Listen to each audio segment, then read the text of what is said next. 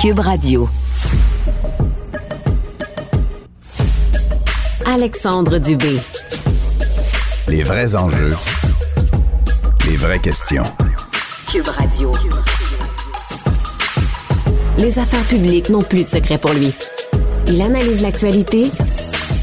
Il sépare les faits des rumeurs. Il n'a qu'une seule parole, celle que vous entendez.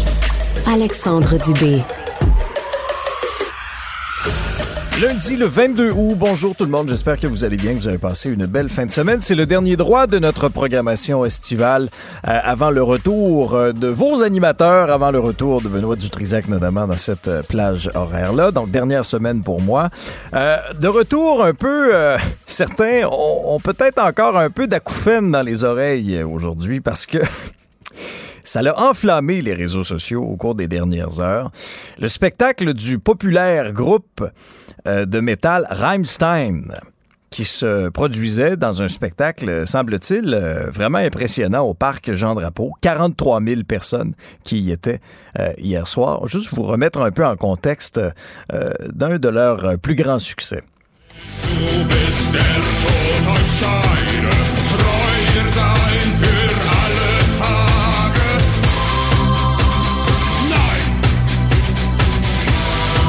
Donc là, imaginez ça avec 170 amplificateurs, 2 millions de watts.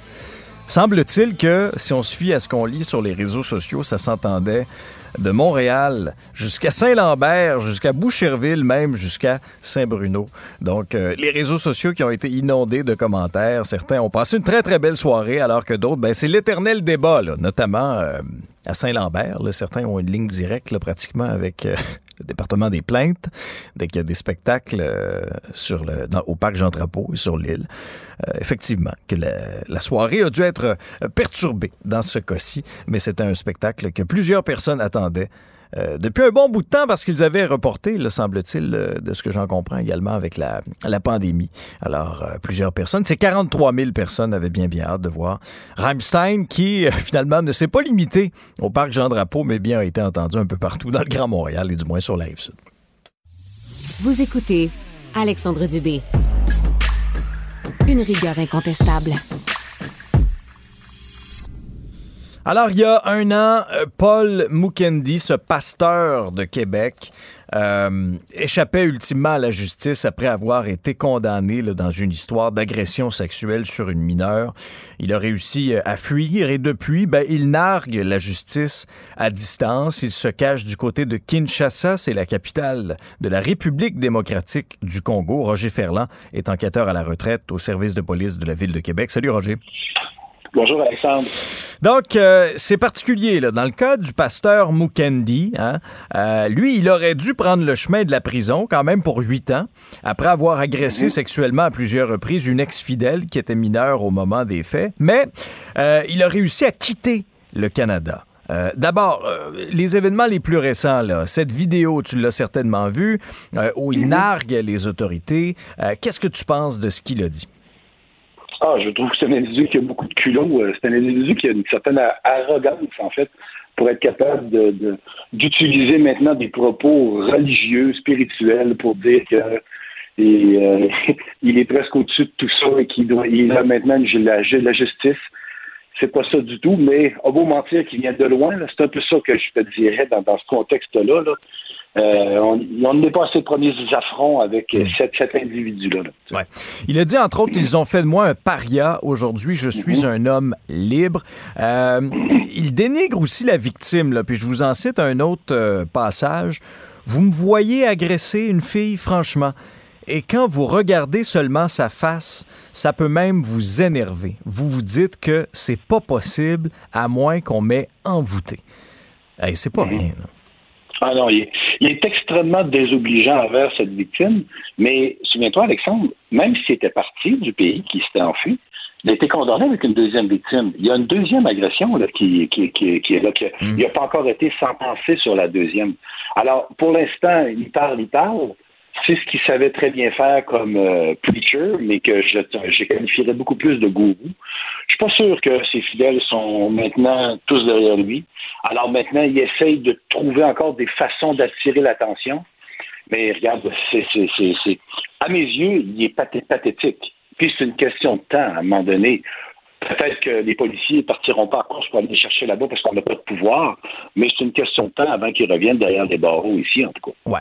Bon, la question que tout le monde se pose en regardant ça, puis en lisant l'article du journal, c'est pourquoi on n'est pas capable d'aller le chercher? Puis d'y mettre la main au collet puis de le ramener ici, Paul Mukendi. Explique-nous un peu la légalité entourant ça.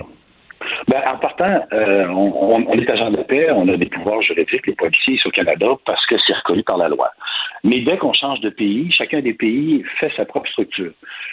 Ah, il, s'est établi au fil des, années des ententes entre plusieurs pays où est-ce que c'est possible d'avoir des, traités, que ce soit par euh, euh MLAT ou euh, des ententes d'extradition ou certains, je prends des termes qui sont qui, veulent dire des, grandes choses, là, mais où est-ce que les policiers ils vont prêter assistance et vont te rendre un coup de main?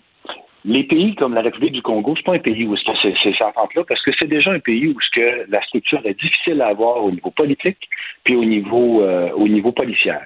C'est pas des pays où ils ont la meilleure structure. Ils profitent déjà de l'aide du volet ONU, qui est similaire un peu en Europe. Ils se font aider pour le rétablissement de l'ordre, puis permettre à ce moment-là d'avoir un pays sécuritaire. Fait que c'est déjà pas une place où on a une facilité d'avoir une collaboration. Il y a un service de police, mais nous, là-bas, partir débarquer là-bas, on a zéro pouvoir. On ne pourra pas agir. Puis, on s'entend, cette personne-là a déjà réussi, ici même au Canada, à profiter des largesses du système sans nécessairement dire qu'il a sous-loyer. Là-bas, je peux dire que le système est quand même possible d'être sous-loyer, le service de police. Oui, parce que, et, même dans ce qu'il dit, Roger, dit, là, je vous le cite encore, je suis bien ici, à Kinshasa, je ne me mhm. cache pas, qu'il vienne me chercher s'il l'ose. Ben, c'est même trop, lui-là. Là. Ah oui, non, non, il, je te dis, il est vraiment. je le considère, Machiavelli, il est crapule et c'est un individu extrêmement arrogant de faire ce qu'il fait là parce que euh, c'est pas ce qu'on est habitué dans le système de justice de se faire narguer de cette façon-là. Vous tu ça là-dessus, Alexandre? Je jouerais sur un autre carte, moi aussi, je regarderais ça d'un autre angle. Tu sais, quand quelqu'un se fait voler, euh, il y a, les assurances vont couvrir, même si le système de justice est là. Quand quelqu'un est victime de méfaits, euh, dans les agressions, mhm. dans les crimes graves, on, on, espère que les gens soient en prison. C'est souvent la mesure réparatrice qu'on s'attend. Dans les cas des crimes sexuels, la mesure réparatrice, à partir du moment que la personne a eu le courage d'aller livrer son information, souvent après ça, c'est le travail de l'enquêteur de supporter la victime puis offrir une certaine résilience face au crime parce que il n'y aura jamais rien qui va remplacer les dommages que la personne a fait. Dans son cas, lui, il a abusé de jeunes victimes, il a abusé de certains fidèles, il a profité de tout leur argent ici, en fait, puis il s'est sauvé avec aussi. Là. Ça aussi, il ne faut pas l'oublier. Le fils ne courait pas après pour le fun. Mais là, ce qui nous concerne, c'est des agressions sexuelles. Je pense que le travail des policiers devient aussi important. à partir du moment où les gens ont livré leur message, ont condamné, faut que les gens, on l'arrête à lâcher prise. Et recevoir des soins, je te dirais plus d'ordre euh, du mm. support psychologique, des soins plus d'ordre mental, pour que les personnes refassent leur vie et recontinuent, parce que c'est pas tout le monde qui abuse des gens comme lui le fait, surtout pas sexuellement. Et profiter de son statut, de l'image qu'il avait d'homme public, euh, d'homme bien en vue, pour après ça assouvir ses passions sexuelles. C'est pour ça que c'est plus à ce niveau-là c'est une question de temps. Je voudrais bien qu'il soit ici derrière les barreaux pour l'instant, mais euh, il n'est pas dit qu'il ne viendra pas, qu'il ne se fasse pas arrêter là-bas. Quand ça sera le temps, puis que le Congo en aura assez d'avoir aussi cet individu là-bas, sûrement qu'ils feront le nécessaire. Et à ce moment-là, il y aura entente. Ils le mettront derrière les barreaux et on ira le chercher. Mais ça ne veut pas dire qu'en ce moment, il n'y a pas des démarches policières. C'est sûr qu'il y en a. L'enquête est toujours active. Mais combien ça coûterait pour aller le récupérer en ce moment puis faire une enquête avec l'assistance des gens locaux là-bas, je pense que c'est plus que ce qu'on a besoin de faire en ce moment, plus que nécessaire. De ce que j'en comprends, euh, puis corrige-moi, là, euh, il y a encore des gens qui envoient de l'argent. Ben, moi, je pense que oui. En ce moment, il reçoit encore de l'aide. Euh, il était parti quand même avec des très bons montants, à ce qu'on comprend. Il est parti avec tous des, des, argents de, ses fidèles ou presque. Il y a encore des gens ici qui croient en lui. Je pense c'est possible, comprends-tu, parce qu'on l'a vu, il y a même des gens qui se ramassent souvent en prison et des gens tombent en amour avec eux. Là, mmh, mmh. C'est pas son cas, il n'y a pas tué personne, mais, mais il a été quand même condamné ici au Canada de certains crimes. Puis on s'entend, là. Faire condamner quelqu'un pour des crimes sexuels au Canada, il y a un niveau de de preuve qui est très élevé. Et là, lui, c'est fait une première fois, puis c'est fait une deuxième fois. Fait les faits sont là. Mais je pense que oui, il y a encore des vivres et des ressources qui sont à amener. Il n'est pas dit là-bas qu'il ne travaille pas. On en sait peu sur son existence là-bas. Mais il a été, comme il a été capable de vivre ici au crochet de bien des gens, il est capable de leur faire encore là-bas. Ben, c'est ça. Qu'est-ce que ça te dit sur le système québécois? Parce qu'ultimement, ce gars-là a réussi à passer entre les mailles de notre filet. Euh, est-ce que, est que dans ce cas-ci, on n'aurait pas dû être plus sévère avec ce genre de personnes-là en disant, ben non, tu l'auras pas, ta libération, en attendant la suite des choses? Que les juges qui ont pris la décision de ne pas accepter sa remise en liberté, mais qui ont dit on te donne trois jours pour te rendre, te remettre en incarcération, c'était de, tenter le diable pas mal. Je parle d'un tel religieux, là. C'était de jouer avec certain, un certain risque que l'individu sache qu'il allait là pour huit ans. Il savait déjà qu'il y avait d'autres accusations qui s'en venaient contre lui. Ça a été en tout cas de, jouer avec euh, cet aspect sécurité-là. Notre système au Canada, je suis content des fois de savoir qu'il est aussi correct sur certaines façons de faire. On ne veut pas mettre des innocents en prison, mais par moment, notre laxisme du grand filet qui laisse partir les gros poissons aussi à un moment donné, c'est talent. On ne veut pas incarcérer quelqu'un inutilement, mais on est capable à cause de ça. Notre système est très large et très lousse. Et ça, des fois, j'aimerais ça que les gens comprennent que ce n'est pas que le système de police qui peut régler ça on peut les arrêter, mais après ça, faut, que faut que les gens suivent la route. faut que les, faut que les, les, nos avocats, les, DPCP et les procureurs de la couronne et les juges supportent là-dedans pour dire un petit peu, là, tu sais, euh, le sentiment de justice, le sentiment de responsabilité finale, il appartient pas qu'aux policiers. Là, c'est encore à nous de courir après au nom des victimes. Ben, c'est ça. Parce que le système de justice doit faire son bout aussi, Roger. Là. À un moment donné, des fois, on a l'impression que là, on veut tellement pas s'en prendre à quelqu'un puis le détenir une journée de plus, alors que, je veux dire, il y a une feuille de route, là, euh, je veux dire, bien ben, garnie. Euh, c'est des histoires. Il a été reconnu coupable. Bon, il donne encore trois jours pour se rendre. Tu sais, des, individus comme ça, euh, visiblement rusés ou quoi que ce soit, connaissent trop bien ce système-là. Oui, tout à fait. En fait, sincèrement, ces habiletés de communication l'amènent à être peut-être la manipulation peut être positive dans certains cas. Mais ce gars-là, c'est un habile manipulateur qui a profité de toutes les largesses de notre système et en a abusé. c'est sûr qu'à l'inverse, maintenant, il va assurément créer l'effet Mukendi. On va tantôt, sûrement, essayer les policiers de s'en servir devant les tribunaux. Ah oui, hein? Deux secondes, là. Oh oui, ben, tout à fait. Regardez, arrêtez de permettre d'aussi grandes largesses. Regardez ce que Mukendi en a fait. On va encore se faire citer que c'est un pas à la pièce. Oui, mais c'est un cas maintenant qui existe il va faire jurisprudence à l'inverse. Alors, il est loin de rendre service dans les prochaines décisions, là, tu sais. Mais c'est ça qu'on a besoin. C'est à partir des exemples passés, antérieurs, que mm. souvent, on rétablit des nouvelles règles et des nouvelles normes. Mais... Si on réussit à le ramener ici, Roger Ferland, qu'est-ce qu'il mm. l'attend, mm. Paul Mukendi? Euh, bon, il va il va commencer à être incarcéré pour sa première sentence qui va assurément euh, subir euh, la deuxième sentence qui, qui, lui part au bout du nez pour la deuxième victime. Et le fait que maintenant il est en liberté illégale, euh, en fait, de, de, de, le considère en évasion, en liberté, euh, là, c'est des critères, c'est les procureurs de la couronne qui vont établir, mais c'est sûr qu'il va y avoir de nouveaux chefs d'accusation et sa peine sera plus sévère que celle de 8 ans qu'il a reçu, j'en suis convaincu. Oui, mais encore faut-il le ramener. ben, c'est ça.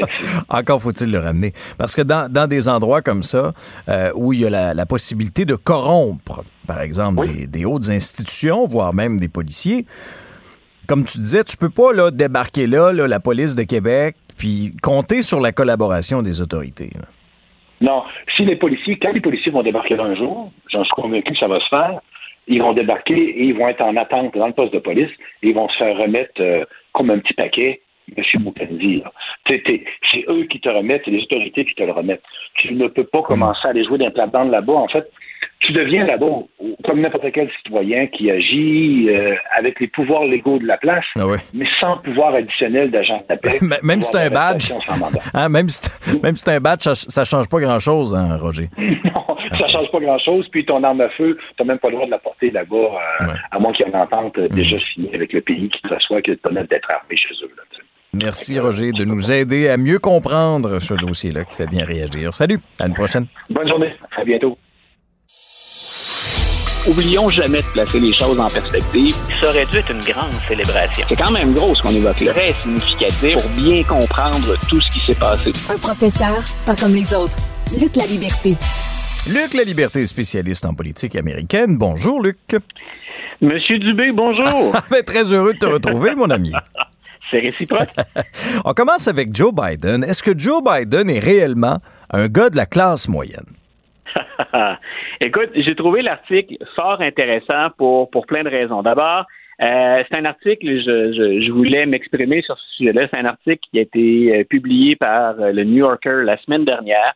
Et euh, c'est, on, on, retrouve M. Antus, qui est un journaliste crédible, qui travaille sur la famille Biden depuis très longtemps, sur un, un, grand nombre de sujets politiques, mais entre autres sur la famille Biden. Et je m'intéressais à ça, un, parce que c'est quelqu'un qu'on ne connaît pas très bien, Joe Biden, -hmm. même s'il est en politique depuis très, très longtemps, et de l'autre, parce que sans qu'on retrouve dans l'histoire familiale de quoi, dire, de quoi dire Joe Biden est carrément un menteur ou il aurait commis un crime ou sa famille est criminelle, euh, le portrait que fait Antus des antécédents familiaux de Joe Biden, ça n'a rien à voir avec l'image que projette Joe Biden en général. Et euh, dans un texte que je, publie ce matin dans le journal, euh, j'insiste sur le fait que toutes ces demi-vérités, ces, ces, images plus ou moins exactes ou carrément fausses qu'on entretient des, policiers, des politiciens, ça explique parfois l'arrivée d'un personnage comme Donald Trump et il n'est pas tout seul. Euh, quand, quand, on entend leurs partisans dire, par exemple, ben oui, M. Trump fait des choses, mais ils sont tous comme ça, les politiciens mm. de Washington. Euh, ce, que, ce que racontent tous sur Joe Biden euh, permet d'expliquer qu'on puisse banaliser des choses plus graves. Donc, en gros, euh, que peut-on rattacher à l'histoire du, du, président Biden? D'abord, il y a deux, euh, deux histoires qui sont plus près de nous, dont les médias ont déjà parlé, pas toujours abondamment.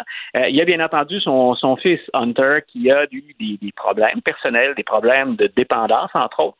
Et on se rend compte en lisant l'article de M. Hentus que ces problèmes de dépendance, euh, ils sont familiaux. Le président Biden ne boit pas, il encourage sa famille à la sobriété, mais il est un des rares à ne pas avoir souffert d'alcoolisme euh, ou à ne pas avoir souffert des retombées de cette dépendance-là. Donc, on, on parle de, de, Hunter Biden, on parle de ses démêlés avec la justice parce qu'il est toujours sous enquête, Hunter Biden, euh, et le président a été particulièrement discret, euh, puis pas transparent sur ce dossier-là. Pour ceux qui détestent Biden ou pour les partisans du président Trump, chaque fois qu'on sort quelque chose sur Trump, leur réponse c'est oui, mais Hunter Biden. Entre autres, une des choses troublantes, Hunter Biden est devenu euh, instantanément un artiste immensément populaire, dont les toiles se vendent à des sommes qui sont totalement démesurées, pour ne pas dire dérisoires, et on n'est pas capable de savoir qui dépense euh, autant d'argent pour se procurer la toile d'un artiste amateur.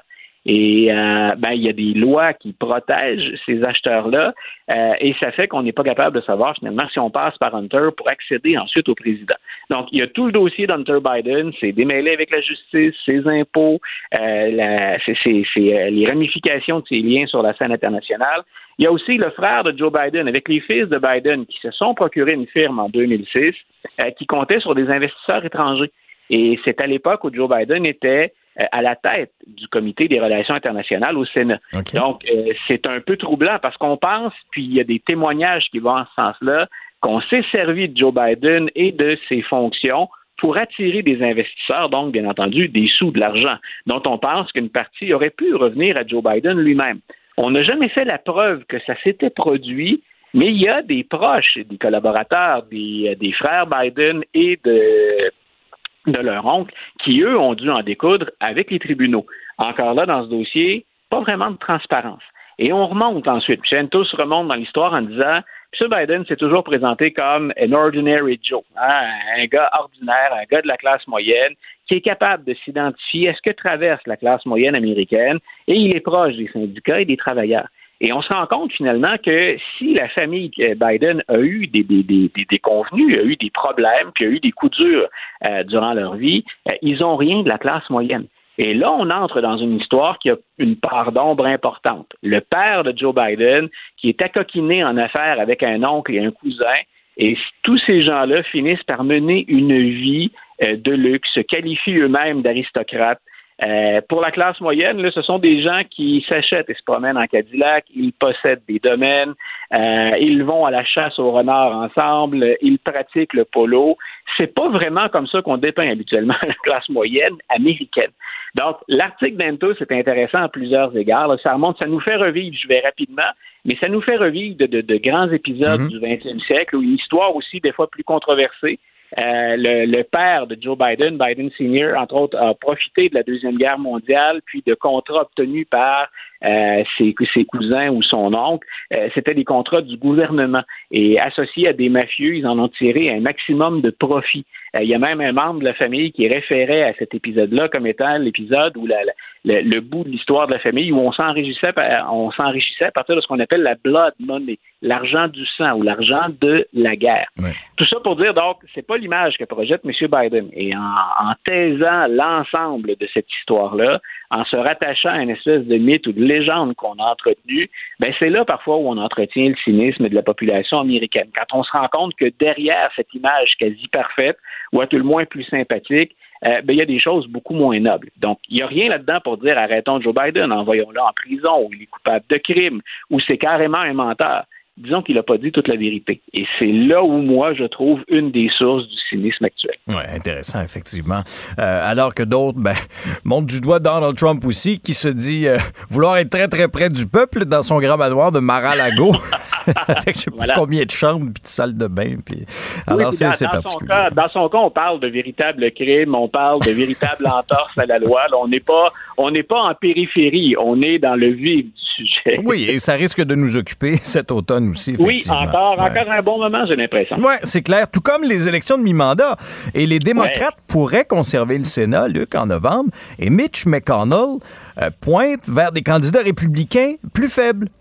Voilà, comme je le répète souvent, si vous voulez prendre le pouls ou la température de la situation, observez toujours ou écoutez bien, observez l'attitude et écoutez bien les propos de Mitch McConnell. M. McConnell, c'est encore, euh, euh, malgré son âge avancé, c'est encore, et le fait que M. Trump et ses partisans ont une mainmise sur une bonne partie des républicains, M. McConnell, c'est encore un vieux sage, c'est encore un vieux roublard, mais dans le sens où il connaît le tabac, puis il est en mesure de jauger les appuis, les difficultés. C'est quelqu'un qui est prêt à tout pour gagner aussi. Donc, quand il sent qu'il ne va pas gagner, c'est intéressant de l'écouter pour voir dans quelle direction il pointe. Et Mitch McConnell semble avoir pris pour acquis que, alors qu'on prévoyait une véritable vague rouge il y a quelques semaines encore, quelques mois pour les élections de mi-mandat, M. McConnell a clairement laissé entendre je pense qu'on va l'emporter à la Chambre des représentants, mais qu'on va perdre le Sénat. Et c'est ce qu'il a dit ensuite qui est intéressant. Euh, c'est un républicain, c'est le meneur républicain du Sénat. Il dit grosso modo, c'est ce qui arrive, perdre le Sénat, euh, quand on n'a pas de bons candidats. Il dit c'est plus important au Sénat la qualité de la candidature des personnes et on a plusieurs candidats qui ne sont pas à la hauteur. Pour tous ceux qui suivent un peu Mitch McConnell puis le, froid avec Donald Trump, mhm.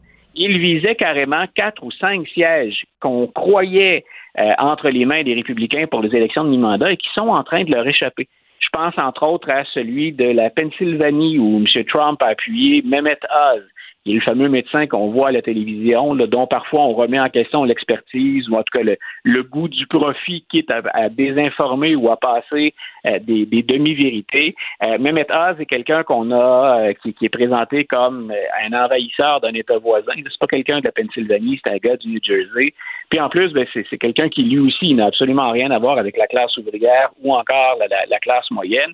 Et c'est un candidat qui était nettement inexpérimenté. Il n'a pas, en termes de, meneur de campagne électorale et de candidat, il n'a pas ce qu'il faut euh, pour affronter son opposant, qui en joue d'ailleurs de cette inexpérience.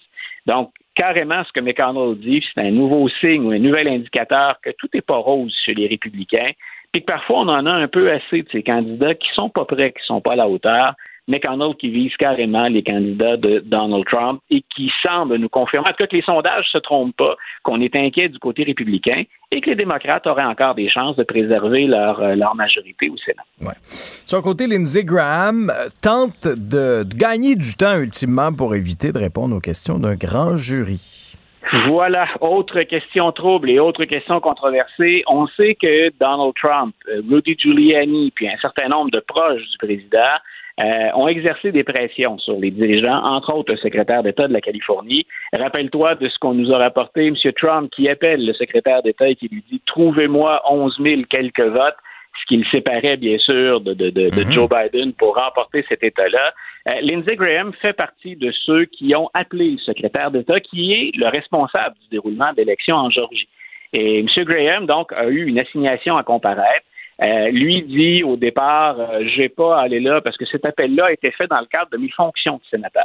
Euh, il y a un premier tribunal qui a dit euh, non, c'était c'était une question politique et c'était pas une question judiciaire, c'était pas dans le cadre de vos fonctions ou de votre travail comme législateur. Cet appel-là avait bien, bel et bien une connotation politique.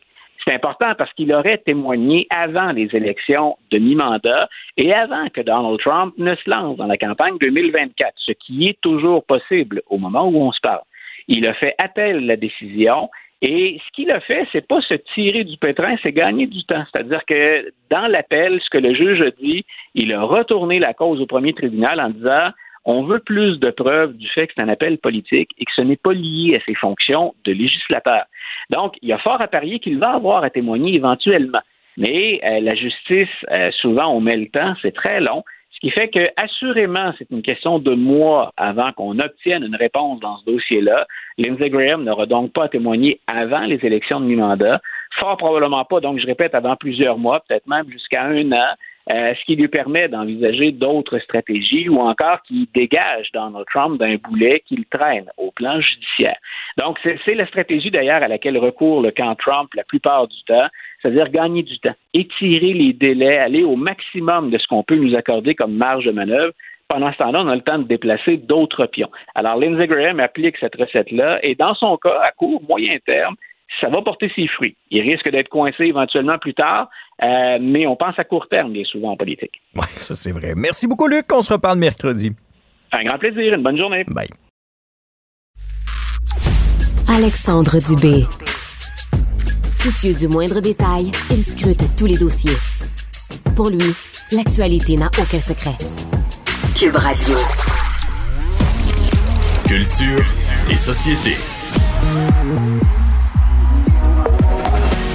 Salut Anaïs, bon début de semaine. Bonjour. Bonjour Alexandre. Allô. T'as passé un bon week-end? Passé un très bon week-end. Faisait chaud, faisait Oh, beau. J'étais oui, au Festival ça. des Montgolfières. Va Ah. vendredi avec Corias. C'est bien ça. Honnêtement, ouais, c'était solide. C'est important de le dire. Ah ouais, hein? Ah, c'est merveilleux Ouais. ça. Euh, on commence avec une formation sur le consentement avant occupation double. Et je trouve ça fantastique. Donc, ce sont les candidats et les candidates qui euh, feront euh, la prochaine saison d'occupation double vers la Martinique. Et euh, pour la toute première fois, il y aura vraiment, ben, il y a eu enfin une formation euh, pour les, les candidats. Donc, oui, sur le consentement, mais on parle, je- oui, consentement, mais alcool également.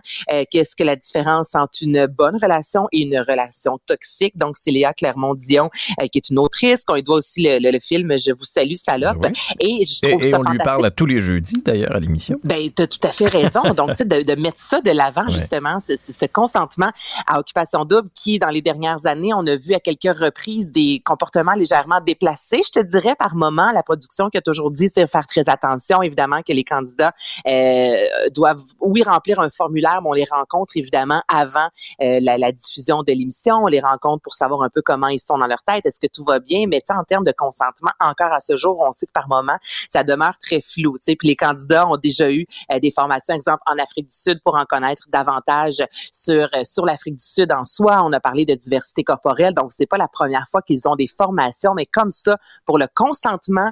C'est une première et je trouve que c'est fort, euh, ben, c'est une bonne idée. On, on était rendu là en 2022, on va se le dire. Là. Puis euh, vraiment, euh, je, je salue la production en- à, à ce niveau-là, je te Ouais. dirais. Oui, puis ça, ça va éviter aussi peut-être euh, euh, d'avoir des relents là, d'autres choses, là, de, de comportements, par exemple, déplacés ou de paroles déplacées. Euh, tu sais, ça s'est vu dans le passé, il y a eu toutes sortes de controverses, euh, controverses aussi même sur les réseaux sociaux, euh, après coup dans le choix des candidats en disant, ben, un peu, là, là, vous avez choisi ce candidat-là, mais voici tel, tel, tel, tel squelette de son placard. Alors que supposément qu'il y avait des enquêtes, évidemment, sur les Mm. candidats. En même temps, il y a certains éléments qui peuvent tomber en deux chaises. Mais tu as raison, il y a eu un candidat dans les dernières années qui, lui, était d'une violence verbale comme jamais, Alexandre. Puis on, Ben oui. on entendait par moments la, la production dire littéralement, là, tu vas devoir te calmer. Puis finalement, il a quitté l'aventure euh, après euh, quelques jours à peine. Donc, que ce soit euh, de la violence, que ce soit, là, on parle d'abus de, consentement, tous ces thèmes-là sont, tu sais, ça reste Mm. une télé-réalité. On nous montre l'humain dans son plus beau et dans son plus mauvais, mais de bien les Ouais. accompagner et ce, dès le début, c'est nécessaire. Ce n'était pas nécessaire, c'était pas fait avant. C'est la beauté du MeToo quand même dans tout ça. Mm. Donc là, on les accompagne vraiment là avec. Vous pouvez rencontrer des gens si vous avez besoin de parler. On va parler de sexualité, on va parler d'alcool, on va parler de violence. Donc c'est vraiment une belle façon de les accompagner. Oui, puis auprès d'une certaine clientèle, ces gens-là, ça devient un peu des, des idoles. là. Ça devient là, des, euh, des, des influenceurs, même sur les Oui. réseaux sociaux. Personnellement, ça m'intéresse pas, pas en tout. Là. Mais, mais auprès de certains, c'est comme Ah, wow, tu sais, ils sont des modèles. Ben, ils ont une certaine responsabilité aussi là, quand tu tiens un rôle public comme ça. Ça, je ça là, tu vois, c'est quelque chose que je leur donnerais aussi comme formation.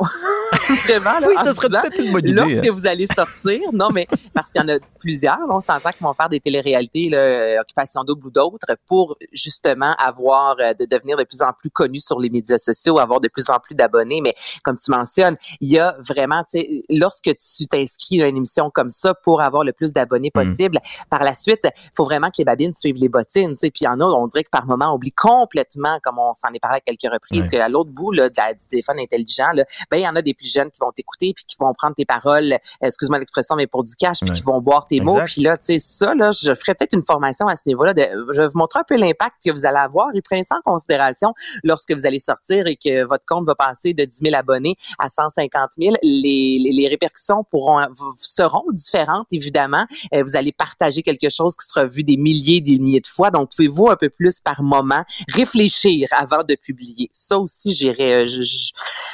Petit cours là, 101 là, de comment bien gérer les médias sociaux. euh, On va leur envoyer ta chronique, Anaïs. On est là pour aider. Hey, Drake, qui est nommé artiste le plus chasamé de tous les temps. Shazam. Mais hey, euh, combien, quel âge penses-tu que l'application Shazam, qui je vais rappeler aux gens lorsqu'on entend une chanson, exemple à la radio, on cherche le titre, on, on- on active l'application et en quelques secondes à Mhm. peine, elle nous dit qui est l'artiste et quel est le titre de la chanson. Quel âge Shazam? Je te pose ça. Euh, une dizaine d'années. 20 ans. Es-tu sérieuse? Ah ben là, je suis Je te étonné. dis. Ben moi aussi, Ah, j'ai pas oui, de quoi. 20 ans? C'est vrai. Donc, 20 ans, Shazam. Et pour célébrer justement le 20e anniversaire, euh, ils ont décidé de mettre de l'avant justement les artistes les plus Shazamés. Au total, il y a plus de 70 milliards de reconnaissances de chansons à ce jour. Et Drake, à lui-même, a plus de 350 millions de Shazam, qui c'est rendu un verbe, on va le dire. Ça doit être dans le dictionnaire, Oui, oui, je, oui, oui, je Shazam, tu Shazam. Je Shazam, il- il Shazam. Nous avons Shazamé la Oui. chanson en roulant. Ça se dit. Moi, je Là, pense des que fois, ça pour les, les temps de verbes plus compliqués, je serais un peu plus. Je- nous Shazamières, vous Shazamiez. Nous Shazamiam. Oh, c'est- Oh, je suis pas certaine, j'abandonne. Non, c'est ça. Je vais te faire entendre la chanson de Drake qui a été la plus Shazamée de l'histoire. J'ai arrêté de dire Shazam à chaque fois que je me fais rire. Donc, voici la chanson. Mais il n'y a pas de synonyme, tu comprends? Ben non, on n'a pas le choix, c'est ça. donc, voici la chanson qui a été le Ah oui, plus donc? Shazamée. Je te la fais entendre. I need a one dance. Got a Hennessy in my hand. One more time, but I go. Higher powers taking hold on me. C'est-tu Passion Fruit? Non, c'est One Dance. Ah, OK. La voix n'est pas la même. Parce que si vous avez passion fruit, elle dit de même, Passion Fruit. ça fait Euh. tellement euh, euh, les, les fruits de la passion, Oui, euh, c'est ça. Oui, ça sentait bon, là. Bref, OK. One Dance, qui est la chanson qui a été le plus chasamée 17 Euh, millions oui. de fois. Ah, c'est très Eminem, en 2002, a été l'artiste qui a atteint le premier 1000 Shazam. Tu sais, quand tu dis, hey, Mhm. maintenant, on est rendu à des milliards, mais en 2002, Eminem était le premier à passer le cap du 1000 et l'artiste Keisha, avec euh, sa chanson TikTok, est devenue la première à dépasser le million sur euh, Shazam. Mais c'est quand même, tu sais, Drake, euh, à chaque semaine presque, on va dire Drake a un nouveau, euh, c'est celui vraiment, on cherche mes mots aujourd'hui, c'est, voyons Alexandre, je J'aimerais ça t'aider, là. C'est un peu décousu, hein, comme il- il- il- il- se, bat lui-même de record en record. Voilà. Hey, là, c'est moi hein, qui levé depuis 2 heures du matin. Je commence à être molle. Je te trouve extraordinaire de faire ça régulièrement. C'est important de le dire. Ah là, c'est la dernière semaine. Après ça, je m'en retourne dans mes montagnes. Je m'en retourne chez. Dormir. je m'en retourne dormir. Mais effectivement, il, bat- il bat de record en record, euh, Drake. Et c'est d'autant plus impressionnant. Là. Ben, commencé à. Degrassi. Il faut, faut quand même... euh, c'est tout un chemin. De Gracie, nouvelle génération, t'as tout à fait raison. Ah, je connais mes classiques. Mais puis si je me souviens, on- il avait reçu une balle dans le corps ou un truc comme ça, puis il finissait en chaise Son roulante. personnage. Je me- Son personnage. Oui, oui, oui, Oui, pas. Drake, ben non. Non, non, Drake, ça va bien, là, ses affaires. Euh, par contre, Dr. Dre a failli mourir. Raconte-nous ça. Hey! Qu'est-ce qui est arrivé? Vraiment, ça c'est particulier. Donc, Dr. Dre, producteur, chanteur, Still Dre que vous entendez, qu'on a vu encore il y a quelques mois de ça, top shape, euh, lors du Super Bowl, lui qui a quelques semaines de ça a publié des photos de lui en studio avec Eminem et Snoop Dogg travaillant sur un nouvel album.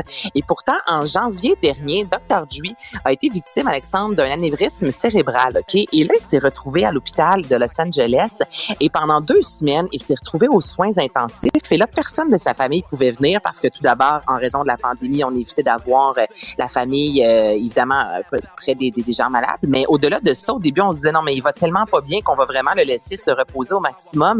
Et à un certain moment, Ouais. le personnel médical a appelé sa famille, leur disant venez voir, euh, ben, c'est Dr. Dre, c'est pas de même qu'il l'appelle, eux évidemment, là, mais venez voir euh, votre frère, euh, votre fils, votre Mhm. père, peu importe, Ouais. Parce qu'il va sans doute pas s'en sortir. Oh. Donc, il a vraiment, mais vraiment failli mourir. Et à tous les jours, pendant deux semaines, on le réveillait à chaque heure, puisque c'est arrivé au cerveau, pour lui faire passer là, des tests presque de sobriété. Là. Tu sais, peux-tu toucher ton nez? Regarde en haut, regarde en bas, il est quelle heure? On a que, tu sais, tous ces fameux tests-là très simples. Et finalement, euh, alors qu'à l'hôpital, on lui a dit, il y a beaucoup de chances que tu ne sortes pas d'ici. Ben, écoute, quelques mois plus tard, on l'a vu au Super Bowl, un nouvel album, mais c'est quand même particulier, tu sais, quand tu dis, hey, 57 ans, anévrisme cérébral, et y a quelques mois de ça, on pouvait perdre un des, c'est important de le mentionner, le Dr. Dre, c'est un des, des, des producteurs musicalement parlant de rap les plus importants, même Mhm. titre que des Jay-Z de ce Ben monde. oui. Tu sais, Ça, c'est- il n'y en a pas à pelleter, là. Donc, Dr. Dre a vraiment, il y a avant et après son apparition dans l'industrie de la musique. Donc, c'est, finalement, il y a plus de peur que de mal. C'est ça la bonne nouvelle. Ben oui, c'est clair. Alors, Anaïs, va te reposer. Hey, c'est Tu- ça, tu je vais mérites faire. Demain, ça va être meilleur. Je vous le promets. Ben non, très bonne. Mais tu mérites une sieste, là, aujourd'hui. C'est moi qui te lève. Ah, c'est là que je Bon, m'en chapeau vais. parce que j'ai dormi, moi, ce matin. J'ai fait la grasse matinée, jusqu'à 6h30. euh, Oh boy, on plus, mon Oui, oui, oui. Ah, non, non, écoute, j'ai savouré mon matin. Alors, à demain, mon ami. Salut, à demain. Vous venez de vous connecter en direct sur Cube Radio? Pas de stress. Tout ce que vous venez d'entendre est disponible sur l'application Cube ou le site cube.ca. Antoine Joubert, chroniqueur automobile pour le guide de l'auto, est avec nous. Salut Antoine. Salut! T'as passé de belles vacances? T'étais aux îles? Oui, absolument. Comme tu peux constater, euh, j'ai un tan partiel. Euh, j'ai un tan partiel parce que j'ai ce talent de pouvoir euh, bronzer qu'à certains endroits. Oui. Euh, et la, la bonne nouvelle, c'est qu'on fait de la radio aujourd'hui, donc personne ne peut le constater. Ben non, mais ce que tu nous montres, c'est parfait. Mais je suis allé aux îles par la route, évidemment, au volant d'un Toyota RAV4 Comment t'as Prime. trouvé ça? C'est un véhicule que j'avais conduit, mais toujours un peu sommairement. Ouais. Mais de mettre 3000 km sur un véhicule, là, ça te permet de l'essayer comme oui. il faut. Euh, bon, évidemment, euh, la grande beauté d'un RAV4 Prime, c'est de rouler 70 km à peu près en mode 100% électrique. Après, tu tombes en hybride. Mais pas besoin de te dire que j'arrêtais pas chaque 60 km pour me recharger. J'espère pour toi, parce que Surtout que îles, c'est- loin en auto. C'est ça. Puis surtout que c'est juste du niveau 2. Là. Tu peux pas te charger sur du niveau 3. Ah. Alors, alors euh, j'ai fait mon premier 70 km électrique et après quoi, ben, tu roules en mode hybride. Et j'ai fini après 3000 km en me rechargeant quelques fois, mais j'ai pas pu me recharger beaucoup. Hmm. Euh, j'ai fini avec une moyenne de 6,3 litres au 100. Quand même. Et là, on parle d'un véhicule où on était pleinement chargé, ouais. quatre personnes à bord. Euh, Puis j'ai roulé, Ben puis ouais. je veux dire, j'ai exploité la machine comme il faut. Je suis même allé euh, m'amuser dans les dunes aux îles de la Madeleine Ah, pour voir ce qu'il y avait dans le ventre. C'est assez surprenant. Alors, euh, salutations au responsable de Toyota qui, ce matin, devra nettoyer le sous-bassement du véhicule parce qu'il y a du sable. Oui, ils t'en repasseront Euh, j'ai pas eu le temps de le nettoyer parce que je suis revenu hier. Et la 20, c'est un cauchemar. Ah, étais-tu pris là-dedans, toi? É- é- écoute, Le, le Winnebago qui a renversé, t'étais pris là-dedans? Non, j'ai pas été pris là-dedans. Mais, tu sais, le, le constat que j'ai fait, bon, évidemment, pas besoin de te dire qu'aux îles de la Madeleine, euh, le trafic, euh, Oui, ça, existe. Ironiquement, ça existe parce qu'il y a deux, il y a deux feux de circulation aux îles de la Madeleine à Cap-Meul. Ils ne sont aucunement synchronisés. Ah, là, là. Et il y a ironiquement une heure de pointe. C'est un peu comique. Mais le Nouveau-Brunswick, ça roule, ça roule, ça roule. Les gens conduisent bien. T'arrives sur la 20, il y a quelque chose qui se passe. Toutes les voitures sont collées dans la voie Ah de non, dépassement, euh, des campers, euh, tout ce que. euh, C'est épouvantable. Et il y a de la construction Non, c'est pas vrai. Il n'y a pas de Il y a construction. des chantiers, mais il y a des comptes. C'est ça. Mais il se passe rien. Avec des photos radars Oui, pour, ah ben pour- oui. pour évidemment te snapper alors oui. qu'il n'y a aucun travailleur. Exact. Bienvenue au Québec. Ah. Euh, je trouve ça épouvantable. La 20, c'est- c'est- c'est c'est- c'est triste. Là, ils sont en train de refaire des parties, mais c'est tout le temps à recommencer. Enfin bref. Euh, mais, euh, mais le constat du RAV4, c'est que c'est une machine extraordinaire, euh, qui a de la performance, qui est efficace, ironiquement, même euh, en, en conduite en route, parce que le rouage intégral est quand même pas si mal. C'est pas une Subaru, là, Ouais. mais ça se débrouille bien. Mais on peut pas en avoir. Ben, c'est ça. Mais en l'ay- en l'ayant essayé, tu comprends quand même l'engouement des gens. Oui, les- avec je ne comprends pas par contre que on en vende dans l'usager à 25-30 000 km en surenchère à 70 000 pas de crédit. hein, là. ça. Mais, mais, mais Il y a des gens qui sont prêts à payer ça. Moi, je comprends pas. Oui, c'est absolument. moi qui sais pas compter. Absolument. Ben, il y a des gens qui sont prêts à payer ça. Puis là, rendu là, tu peux avoir un Lexus NX450H qui, qui a la même technologie pour le même prix. Puis lui, tu vas l'avoir peut-être un peu plus rapidement. Oui. Il sera pas admissible aux subventions. Il n'est pas admissible, c'est mais ça. quand même. C'est ça. Fait que. de plus, euh, c'est ça. Mais bref, c'est- c'est c'est c'est vraiment une belle machine confortable. J'ai bien aimé ça. Euh, L'écran central, ça paraît que ça a une coupe d'années. Là, Euh, sur le plan graphique, bon, on repassera. mais sinon, euh, c'est c'est vraiment pas vilain. J'ai vraiment aimé ça. Euh, puis tu vois, cette semaine, je change de créneau complètement. J'essaie toujours un Toyota, mais là, c'est un pick-up euh, Tacoma Oh, avec la vieille technologie. euh, bon, écoute, euh, boîte manuelle, 6 vitesses. Tu sais, on, on- tombe dans un autre. Mais euh, faut ta- tous ta les essayer. Faut tous les essayer afin, évidemment, d'arriver avec ce qu'on va présenter Ben oui. cette semaine. Je suis le roi de la transition. T'es hein, fort, t'es Et, impressionnant. le fameux guide de l'auto. le fameux guide de l'auto il sort là, là? Il sort mercredi. Hey! Et tout de suite après euh, notre discussion, je quitte pour aller autographier 150 livres qui ont été en précommande sur, euh, sur Cube Livre. Euh, une autre plug extraordinaire. Euh, en feu, du de hein, vacances, pire, t'es en forme. Ouais, c'est ça. Euh, mais, euh, mais bref, euh, on sort le livre cette année, puis évidemment, la couverture fait énormément jaser. Ben oui, c'est quoi, une Westphalia? Ben, c'est ça. C'est la, la- la- la- le revival Le du Westphalia. Le- autrement dit, il y a 25 ans de ça, Volkswagen relançait la Beetle. Mhm. Ça a fait euh, un, un- ça a connu un succès monstre. Ça sera la même chose pour le ID Buzz qui reprend la forme du camper Mhm. de Volkswagen qui est aujourd'hui très populaire et qui peut se vendre jusqu'à 250 000 dollars. Si? Tu, tu- il s'est vendu des campers Volkswagen 23 vitres Ouais. parce que plus tu as de vitres sur le véhicule, plus il va le cher. Euh, à 250 000 US Ben, dans des encans américains. J'en viens pas. Et Alors- ça, ce modèle-là, il va être. il- ce sera, ce sera quoi le prix? On le sait-tu? Alors, on n'a pas les prix, OK. mais c'est pas compliqué. Attendez-vous à la même technologie que ce qu'on va retrouver dans le ID4. OK. Donc c'est la même plateforme, Ouais. probablement les mêmes batteries. Le véhicule que vous voyez sur la couverture du guide de l'auto, ce n'est pas celui qu'on va avoir ici en Amérique du Nord. Celui qu'on aura aura un empattement allongé parce qu'on est en, en Amérique du Nord et on va avoir un peu plus gros. On risque de commercialiser les deux du côté de l'Europe, mais ici on va avoir que le plus gros qui devrait arriver dans deux ans. Euh, mais on a voulu mettre ça en couverture parce que c'est c'est vraiment le, le le symbole de l'automobile euh, le plus fort qu'on a vu arriver cette année, le dévoilement du ID Buzz de production. Euh, Il y a un paquet de, il y a un paquet de facteurs là-dedans. D'abord, c'est un électrique. Deuxièmement, c'est important pour nous que ce soit pas un camion, euh, dans le sens un pick-up ou un gros VUS, parce que depuis 3-4 ans, c'est ce qu'on mettait sur la couverture du livre. Et on s'est posé la question, est-ce qu'on met une voiture sport? Dans quelle époque on se trouve actuellement? Euh, Il y a toute une discussion autour de la table quant, quant- quant à ça. Puis on est arrivé à la conclusion que le ID Buzz, c'est euh, une fourgonnette. OK? Parce que c'est un marché qui est en déclin, la fourgonnette, là, ça se vend Ouais. à peu près plus. Chrysler est sur le point d'abandonner littéralement le segment.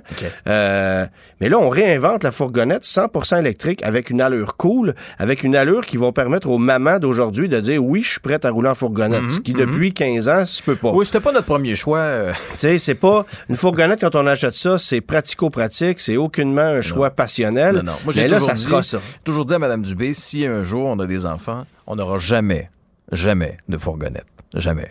Ah, je, je- tu je t'assumes pas. refuse de. Non, non, mais je refuse de. Je veux pas conduire ça. Tu vois, moi, je, je- tu, vois, je suis de ceux qui, qui adhèrent à la fourgonnette Oui. plus que la moyenne. Pourquoi? Parce que j'ai aucun plaisir à conduire un Volkswagen Atlas ou un Honda Pilot ou un Ford Explorer. Pour moi, c'est aussi ennuyant Ah que de oui? conduire une fourgonnette. Alors, aussi bien avoir ce qu'il y a de pratique. Je comprends ton point de vue. Mais, puis, puis je veux dire, il y a des gens qui vont se définir avec Ouais. le look d'un VUS. Ouais.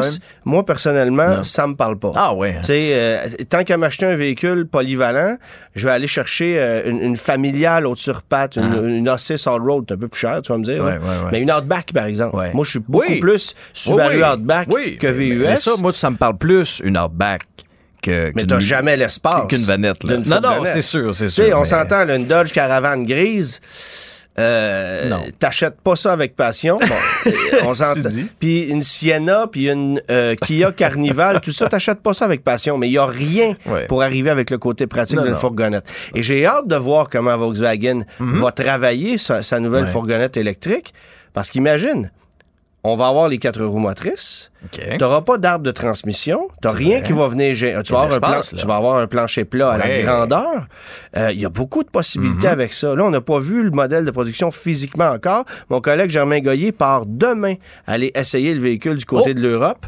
Alors, euh, il va nous ramener de l'info à ce niveau-là. Mais, euh, mais bref, c'était le symbole automobile de l'année.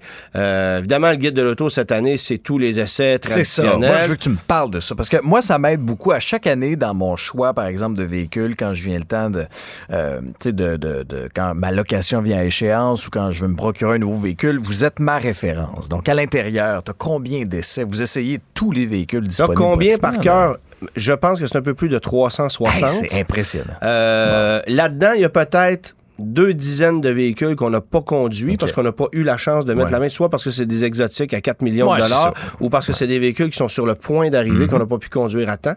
Mais, euh, mais il en demeure pas moins que euh, la grande majorité de ces véhicules-là, on les a testés, on les a analysés. Euh, et, et on, et bon, cette année, évidemment, il y a de plus en plus d'électriques sur le marché. On n'a pas le choix d'en parler. Tu traverses la frontière du Québec, tu arrives en Ontario, puis c'est un langage qui n'existe plus, mais ici au Québec, l'électrique, ça pogne. En Tout le monde- Ontario, tu sens pas ce buzz-là Ah, sors du, tout? Québec, c'est fini. Zéro. Sors du Québec, c'est terminé. Ben voyons. On en parle. Ils veulent zéro. payer l'essence à deux pièces et demie, eux autres, là, du suprême. Eux Il autres, y a- ils sont... Il y a, il y a bon, d'abord, faut dire que l'Ontario, l'essence est 30 sous de moins. Ça, c'est vrai. Euh, je veux dire, au Mhm. Québec, on, a gardé le prix de l'essence élevé. On se demande bien pourquoi. Mais C'est payant pour certains. Ben, je veux dire, euh, faut comprendre que plus le- le- l'essence est chère, plus on va encourager les Québécois à aller vers des véhicules électriques, plus les gens vont se recharger, plus Hydro-Québec va faire des... Bon, c'est c'est- Ah c'est un peu La évident. roue tourne. Bon, mais euh, mais il y a beaucoup d'engouement pour les véhicules électriques. Il y a peu de véhicules électriques, pas au niveau de l'offre, mais au niveau de la disponibilité. Euh, alors on en parle énormément de ça, mais euh, on a choisi cette année de traiter et on va continuer de le faire, de traiter les véhicules électriques comme n'importe quel autre véhicule, parce que c'est d'abord et avant tout une voiture. On ne veut pas scinder une voiture à essence d'une voiture électrique et dire bon ben voici ce qui existe sur le marché de l'électrique et voici ce qui existe sur le marché de l'essence et on veut diviser les clans. Donc, c'est les mêmes comparatifs. C'est les mêmes comparatifs, c'est la même façon d'analyser un véhicule. Bon, évidemment que on va analyser la technologie de façon différente, Mhm. mais euh, contrairement à certains médias qui vont nous attirer vers un véhicule électrique en, en ne, pro- en ne faisant que la promotion d'un véhicule électrique quel qu'il soit, nous on est capable de vous dire ben regardez, il y a des véhicules électriques sur le marché, ça n'a aucun sens. Achetez pas ça. Ouais. As-tu des exemples? Un Toyota BZ4X, tu touches pas à ça. C'est un véhicule de conformité, c'est raté sur le plan technique, c'est raté sur le plan du design, c'est même raté sur la qualité de fabrication qui est pas digne d'une Toyota. Euh, peut-être que tu vas pouvoir l'avoir, puis là je dis ça, c'est peut-être même pas vrai, mais peut-être que tu vas pouvoir l'avoir un peu plus facilement. Parce que les gens l'en commanderont pas. Ben, en fait, Toyota la lance parce qu'ils n'ont pas le choix, mais ça les intéresse absolument pas. Honda, c'est la même chose d'ailleurs. Ouais.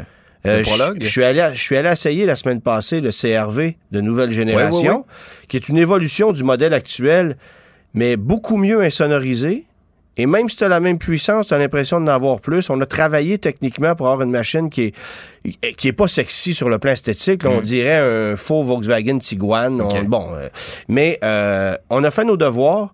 Puis on arrive avec un véhicule qui est intéressant, avec une version hybride, malheureusement uniquement offerte dans la version la plus coûteuse. Mais au- dans les prochaines années, on va ouvrir l'offre à plusieurs modèles. Mais tu parles aux gens d'Honda, ce qui les intéresse, eux autres, dans l'avenir, c'est l'hybride, c'est pas l'électrique. Puis c'est correct. Euh, une voiture qui fait 3, 4, 5, 6 litres au 100, au lieu d'en faire 8, 10, 12, Ah, ça fait une grosse différence. là. ça fait une très grosse différence. Et tu n'es pas limité. Tu n'es pas limité. L'utilisation d'une voiture électrique, ça s'adresse, oui, il y a une majorité de gens qui peuvent s'en contenter, c'est évident. Euh, mais ça demande certains sacrifices qui ne feront pas l'affaire de tous. Et moi, je prône l'offre générale. C'est sûr que d'arriver cette année, euh, je vais essayer vers la fin de la semaine un Cadillac Escalade V avec un V8 de 660 chevaux. Euh, OK, euh, on le fait parce qu'on peut encore, Oui. mais c'est, c'est, c'est, il, est 59, là. Tu comprends-tu? Euh, encore un an ou deux, puis c'est terminé. Les gros V8, les grosses motorisations, euh, ça va disparaître, c'est bien évident. Mais il y a des belles mécaniques à essence qui existent encore, qui peuvent faire un boulot exceptionnel. Euh, le Toyota RAV4 Prime que j'ai essayé cette semaine multiplie cette technologie-là dans un paquet de modèles. Euh, Mitsubishi sur le point d'arriver avec un véhicule euh, qui sera directement comparable à ça. Euh, ça aussi, il y a de la demande. Puis il y a de la demande pour des hybrides régulières aussi. Honda va arriver avec une Civic hybride pour rivaliser avec l'Elantra hybride, la Corolla hybride, la Prius, des voitures qui font 4-5 litres au 100. C'est intéressant, là. Ben, c'est- puis c'est drôle de voir, puis c'est intéressant que tu le soulignes aussi. Il y a des constructeurs qui qui ne prennent pas ce chemin-là, nécessairement, de l'électrique. Et il y en a d'autres, comme Volvo, par exemple, qui, eux, c'est clair, là. Ils s'en vont vers là. Mais en même temps, on peut pas être surpris de ça. Volvo est un constructeur, bon, qui appartient à, à des intérêts chinois aujourd'hui, mais qui est basé en Suède, là où la légifération est tellement forte Ouais. que t'as pas le choix de t'acheter un véhicule électrique, sinon tu le payes en double. Eh, c'est fou, hein? Donc, il y a des surpénalités. Et, et demandez-vous Ouais. pas pourquoi, en Finlande, plus de 90% des véhicules qui sont vendus sont pas rechargeables, sont 100% électriques. Ah ouais, hein, à cause de ça. À cause de ça. Tu t'achètes une Toyota Corolla à essence là-bas, tu vas payer le deux, le deux tiers de la voiture en taxes. tu sais, c'est des trucs qui ont absolument pas de bon sens. Je te dis des chiffres, là, c'est Oh, peut-être pas totalement Ça nous exact. donne une idée, Mais c'est ça. Donc, là-bas, on a passé. Mais en Amérique du Nord, c'est impossible de faire ça pour le moment. Le Québec essaie très, très fort. Mhm. Réussit bien, d'ailleurs. Mais on ne, on ne pourra pas dicter aux constructeurs automobiles comment vendre des véhicules en Amérique du Nord alors qu'on représente que 2,5% du marché. Alors, c'est pour ça que, oui, il y a de l'électrification, mais en même temps, il y a peu de disponibilité parce que on va d'abord amener des véhicules électriques là où on est obligé d'en avoir. Ouais. Alors qu'au Québec, ben, c'est-à-dire, non, en Amérique du Nord, je veux pas dire que c'est accessoire, parce que d'ici quelques années, on va voir la- une prolifération très forte. Mais regarde ce qui débarque sur le marché là, en ce moment. Cadillac Lyric. Euh, GM qui va lancer un Blazer, Oui. un, Equinox 100% électrique. Ce sont des véhicules qui vont coûter 60, 70, 80. Ben oui, j'ai fait le saut, moi. Je, je- je- C'est moi, je, regardais ça beaucoup, là. Oubliez ça des bolts, là. Ben, la bolt, c'est l'aubaine de l'heure. Si vous êtes capable de mettre la main sur une bolt en ce moment, faites-le. Parce qu'une bolt de base, sans option, c'est le prix d'une Civic. OK. Chevrolet Bolt qui a Ah 400 ouais. km d'autonomie, qui est fiable, qui est Ah ouais. réputé, qui est éprouvé. C'est c'est- c'est l'électrique la plus viable qu'on puisse se procurer en ce moment. euh, si évidemment vous réussissez à mettre la main dessus. Et GM, d'ici un an ou deux, on va tirer la plug. C'est écrit dans le ciel. Euh, mais il y a beaucoup de véhicules électriques dans le guide de l'auto cette année. Il va en avoir encore plus l'année prochaine, encore plus dans deux ans. Et on va voir des modèles mythiques qui vont disparaître. Des noms qu'on connaît depuis 30, 40, 50 Ah ouais. ans qui vont disparaître, c'est évident. Comme quoi? Nissan a abandonné la Maxima. Hey, ça a c'est- été, ouais, c'est vrai, ça a hein, été ça, le fer de lance oui, de la marque pendant tellement. très, très, très Mhm. longtemps. Euh, bon, et quand tu dis que Chrysler n'aura plus de voiture, Lincoln n'a plus de voiture, euh, Cadillac, on a encore des berlines. Mhm. Ouais. Pour combien de temps?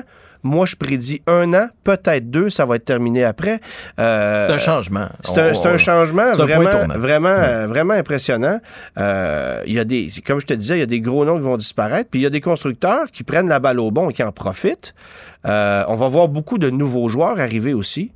Ça, ça va être intéressant. Oui, il y a des marques, des fois. Moi, je suis souvent sur le guide de l'auto, puis là, je vois des marques que je connais pas, ni d'Adam, ni d'Ève. Ben, écoute, c'est sûr ça? que c'est facile de lancer un véhicule électrique à Ouais. 300-400 000 piastres, Mm. là, puis de faire rêver le monde. Mais je pense qu'un produit comme euh, Fisker, par exemple, qui va arriver l'année prochaine, avec une échelle de prix, euh, je pense que ça va jouer entre 43 et 80 000 dollars pour le produit. Donc, certains vont être éligibles au crédit, d'autres non. Mais euh, c'est un produit qui risque de brasser l'industrie un peu. Euh, tu sais, Tesla l'a fait, le fait. Ouais, encore, ouais. c'est bien évident. C'est rendu cher, Tesla, Mike. C'est rendu cher. Oui, oui. Ça a monté, Ils sont, très indépendants, Oui. puis on continue d'avoir un service qui est épouvantable. Mm. Autrement dit, Ouais. On te fait un privilège de payer 100 000 Ouais. Ouais, pour ouais. un véhicule, puis après ça, Il y a de- des craquements. Je, je me souviens d'une chronique que tu avais fait, là, puis t'entendais les craquements sur la route. là. J'ai un ami C'est qui en a- inégal. Moi, j'ai un ami qui a une entreprise qui a décidé d'en acheter un pour vraiment le tester parce qu'il ne le croit pas. Et depuis deux mois qu'il a son véhicule, Mhm. puis il n'a pas le choix de constater ce que, ce que moi j'ai constaté d'ailleurs.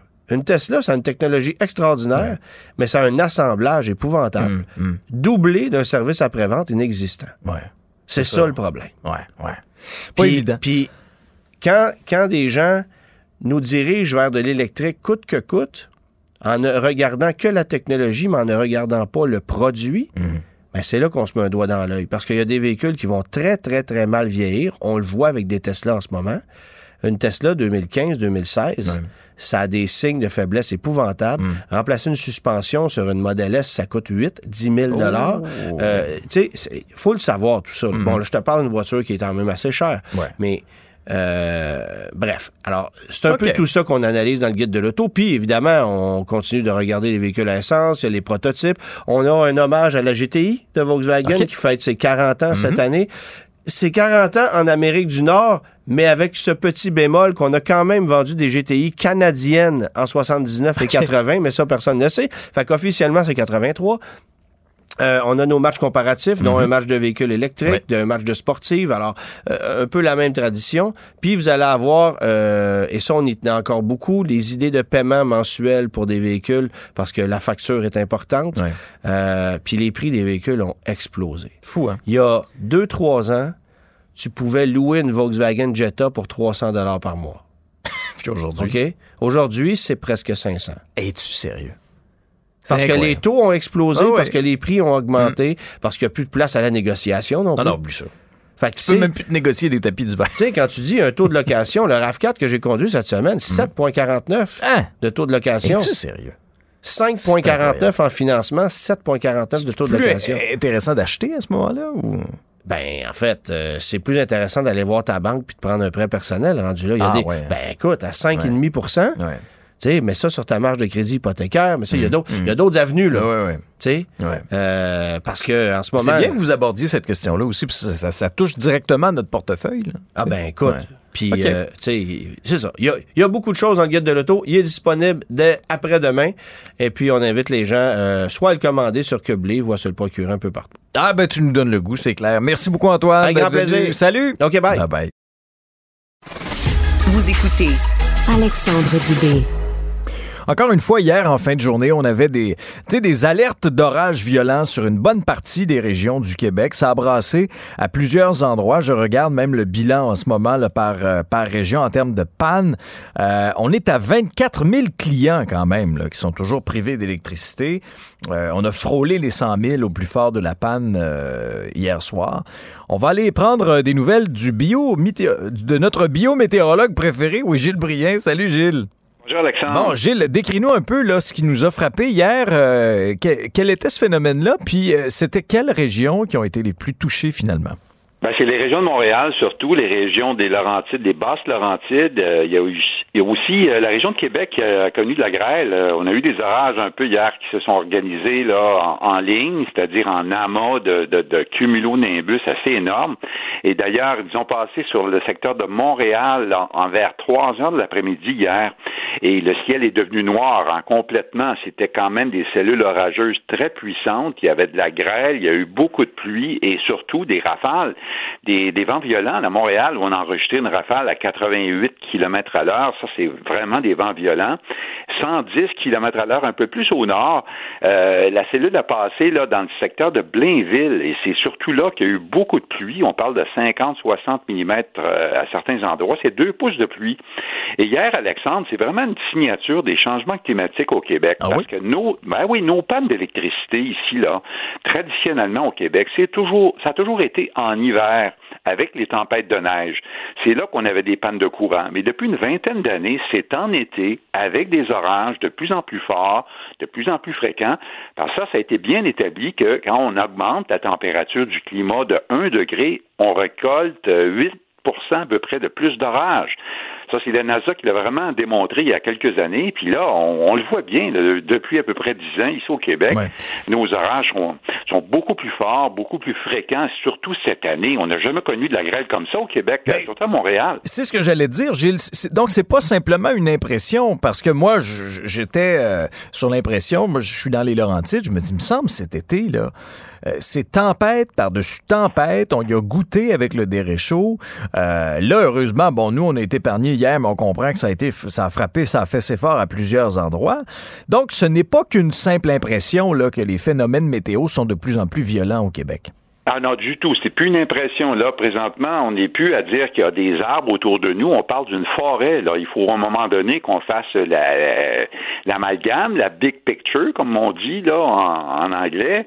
Mais il faut vraiment qu'on puisse prendre acte là que le climat est en train de changer euh, de façon vraiment rapide. Quand on dit que les pays du Nord sont touchés deux à trois fois plus vite là que les pays du Sud, ben, c'en est un exemple. Nos orages sont beaucoup plus forts. On a beaucoup aussi de, de, de précipitations abondantes. Là. Même aujourd'hui, il y a encore des risques d'orage.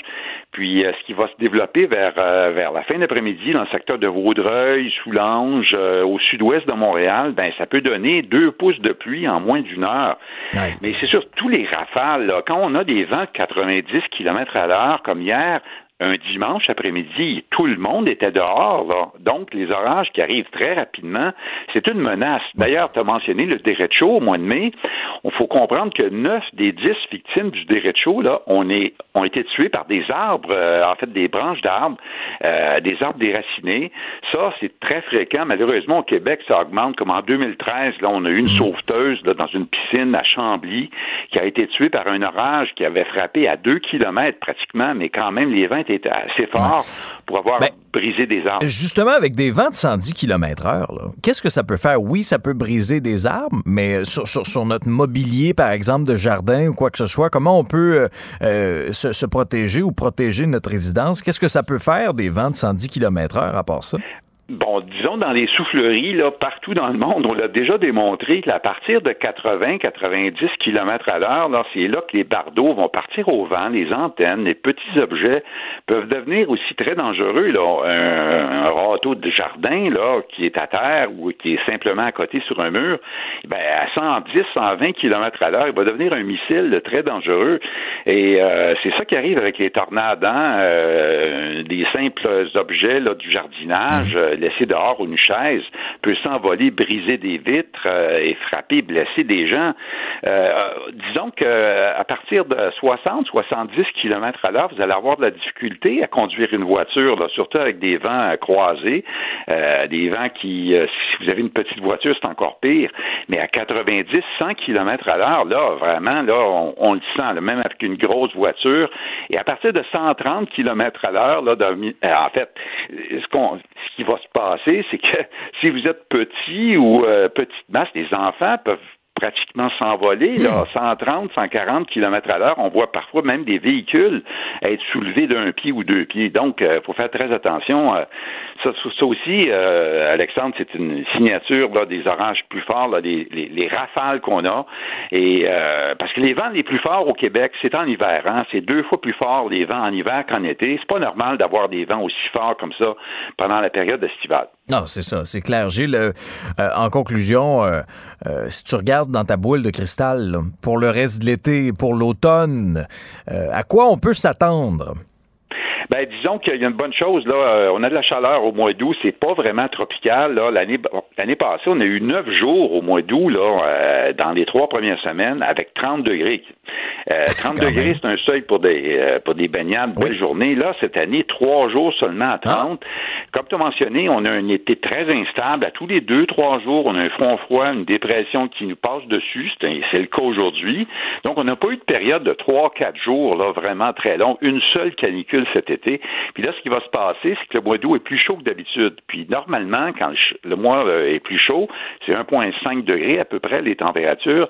Ben, on, remarque que le mois de septembre est plus chaud. Huit fois sur dix, ben, euh, ça va déborder. Puis c'est possible d'avoir encore une canicule en début septembre. On a vu ça en 2017.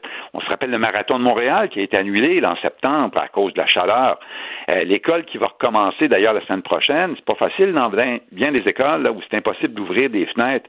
Ça aussi, c'est un nouveau phénomène du changement climatique. Là. Dans les années 60, quand on a bâti nos écoles partout au Québec, ben il n'y avait pas de ventilation, il n'y avait pas de possibilité souvent d'ouvrir des fenêtres. Puis là, en septembre, essayer de donner un cours ou de prendre un cours quand il fait 30 degrés. On le sait, hein, la température là, chaude là, nuit à la vigilance, à, simplement au calcul mental. On n'est pas fort là euh, pour faire des, des examens là, quand il fait 30, 32 degrés. C'est à cause de l'oxygénation qui est plus faible dans l'air chaud. Donc là, dans les prochaines années, on pourrait prendre nos vacances en septembre aussi. On va le voir ça. Euh, on le voit d'ailleurs avec la Gaspésie qui devient une destination privilégiée des Québécois. Euh, il y a 20 ans, 30 ans, Gaspésie, c'était du temps nuageux, frais, puis frisquet, euh, l'eau pas chaude. Mais là, ça change. Le climat change rapidement, puis il faut changer nos habitudes aussi. Ouais, c'est clair. Merci beaucoup, Gilles, d'avoir été avec nous. Bonne journée. Au revoir. Salut. Vous écoutez Alexandre Dubé. Cube Radio. Les rencontres de l'heure. Chaque heure, une nouvelle rencontre. Nouvelle rencontre. Les rencontres de l'heure. À la fin de chaque rencontre, soyez assurés que le vainqueur, ce sera vous. Cube Radio. Une radio pas comme les autres. Dominique Gagnon est président de Connect Go. On le retrouve en ce début de semaine. Salut Dominique. Salut Alex, comment vas-tu? Ben, ça va très très bien. Et toi?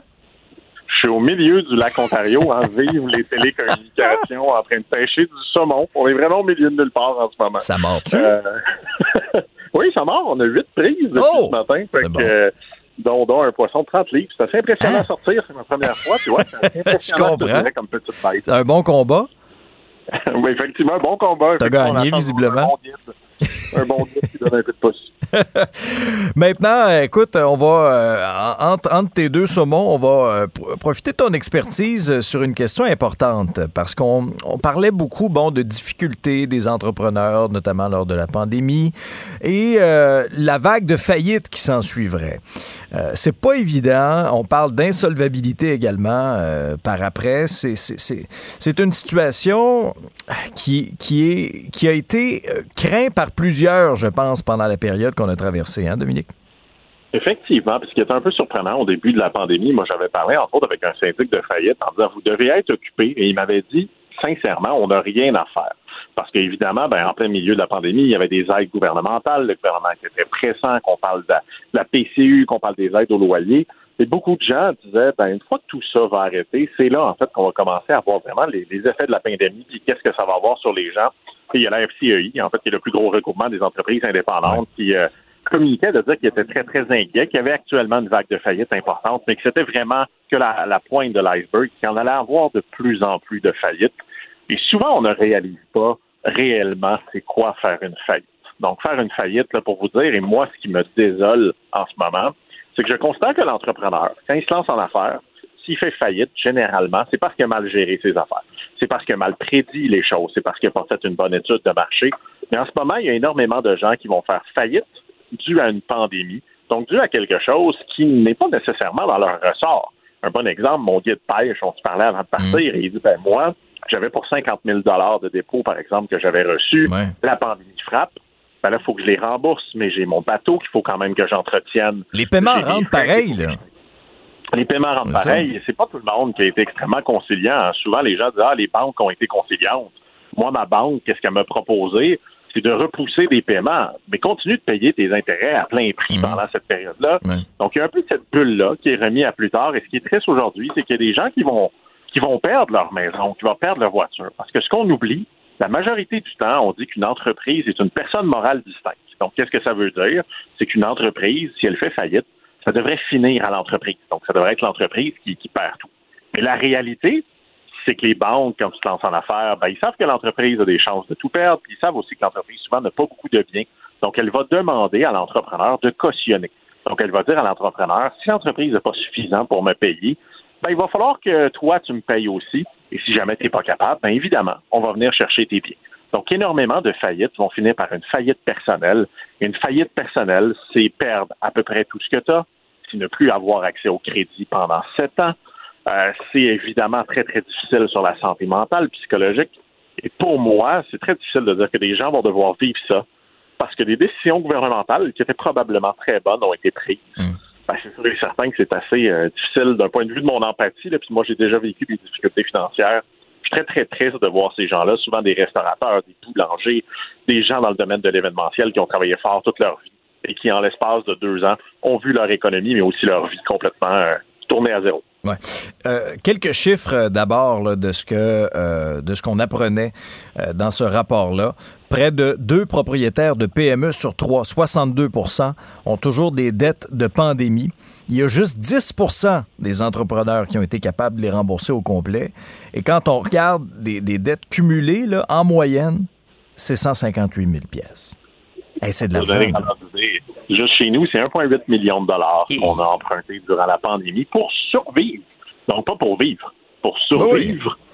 Et ce qui est encore plus difficile, puis c'est ce qu'on a vécu, nous, on est chanceux, hein, on a fait la conclusion d'une ronde de financement, on a des investisseurs qui, sont, euh, qui sont, je pense, visionnaires conciliants, mais il y a aussi beaucoup d'entreprises que quand tu repars ton entreprise, je reprends encore l'exemple de la pêche parce que j'y suis, ben, une fois que le bateau, là, il faut le redécoller. Ben, il faut y remettre du gaz, il faut être capable de, de faire des dépenses. Il y a beaucoup de gens qui est rendu à la fin de la pandémie disaient ben c'est pas compliqué, j'ai pris l'entièreté des prêts, je les ai utilisés pour survivre et maintenant qu'il faut vivre, maintenant qu'il faut investir, j'ai plus de liquidité, j'ai plus de capacité d'emprunt, je suis au bout du rouleau, je vais tout laisser tomber. Et c'est ce que j'entends énormément chez les entrepreneurs de petites PME. Ouais.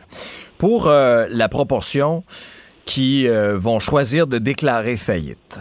Euh, quel est le chemin qui les attend et jusqu'à quel point ce sera difficile de se relever de ça? c'est très, très difficile. La faillite, comme l'échec, est un sujet tabou au Québec, est un sujet qui est très mal vu. Euh, donc, la faillite, évidemment, euh, ça dépend du montant, mais une faillite importante, comme je te disais, va évidemment faire perdre toute l'entreprise. Ça, c'est OK. Après ça, ben, si vous avez cautionné les prêts à la banque, donc généralement, le 90% des entrepreneurs cautionnent des prêts. Moi, j'ai encore un paquet de prêts sur lesquels je cautionne. Ben, la, la, la banque ou le créancier va pouvoir demander, par exemple, de récupérer votre voiture, s'il y a de s'il y a de l'équité dessus. Donc, si vous avez une voiture qui est finie de payer, la banque va être très contente de la reprendre et de la revendre. La même chose sur votre maison. Si votre maison est pratiquement terminée de payer, ben c'est sûr que la banque va dire ben, il faut nous payer ou sinon on va pouvoir prendre la maison. Donc, on parle pour la personne, mais imagine, Alex, pour la famille. Ah, pour les enfants. Moi, j'ai déjà parlé à un papa de famille qui a eu ce, ce parcours-là entrepreneurial, qui est passé de millionnaire à une faillite. Et ça a été un traumatisme profond pour ses enfants, pour sa femme. Ça s'est résolu avec un divorce. Donc, c'est vraiment là des, des, moments qui sont très, très difficiles et se relever d'une faillite au Québec. Mais comme je le disais, pendant généralement plus de sept années, tu n'as pas le droit de contracter de nouveaux prêts.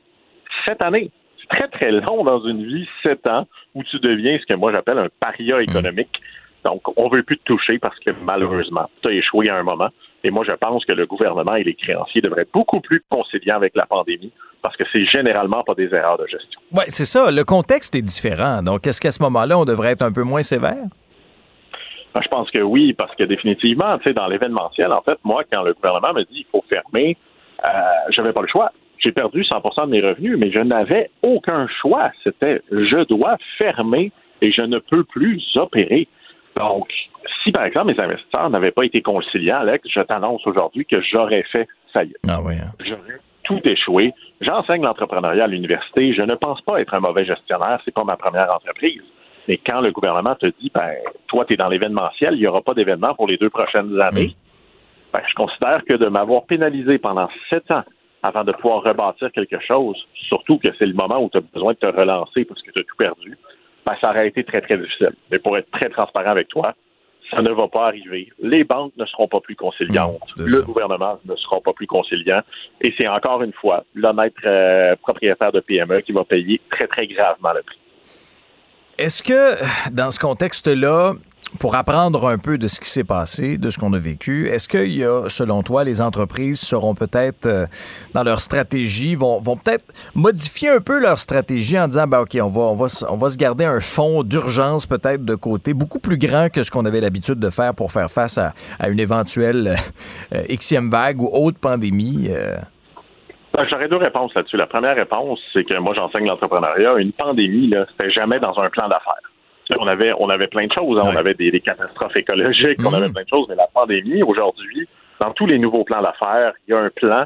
Qu'est-ce qu'on fait s'il y a une pandémie? Ah ouais, hein. Par contre, quand tu dis, euh, est-ce que les entreprises vont mettre plus d'argent de côté?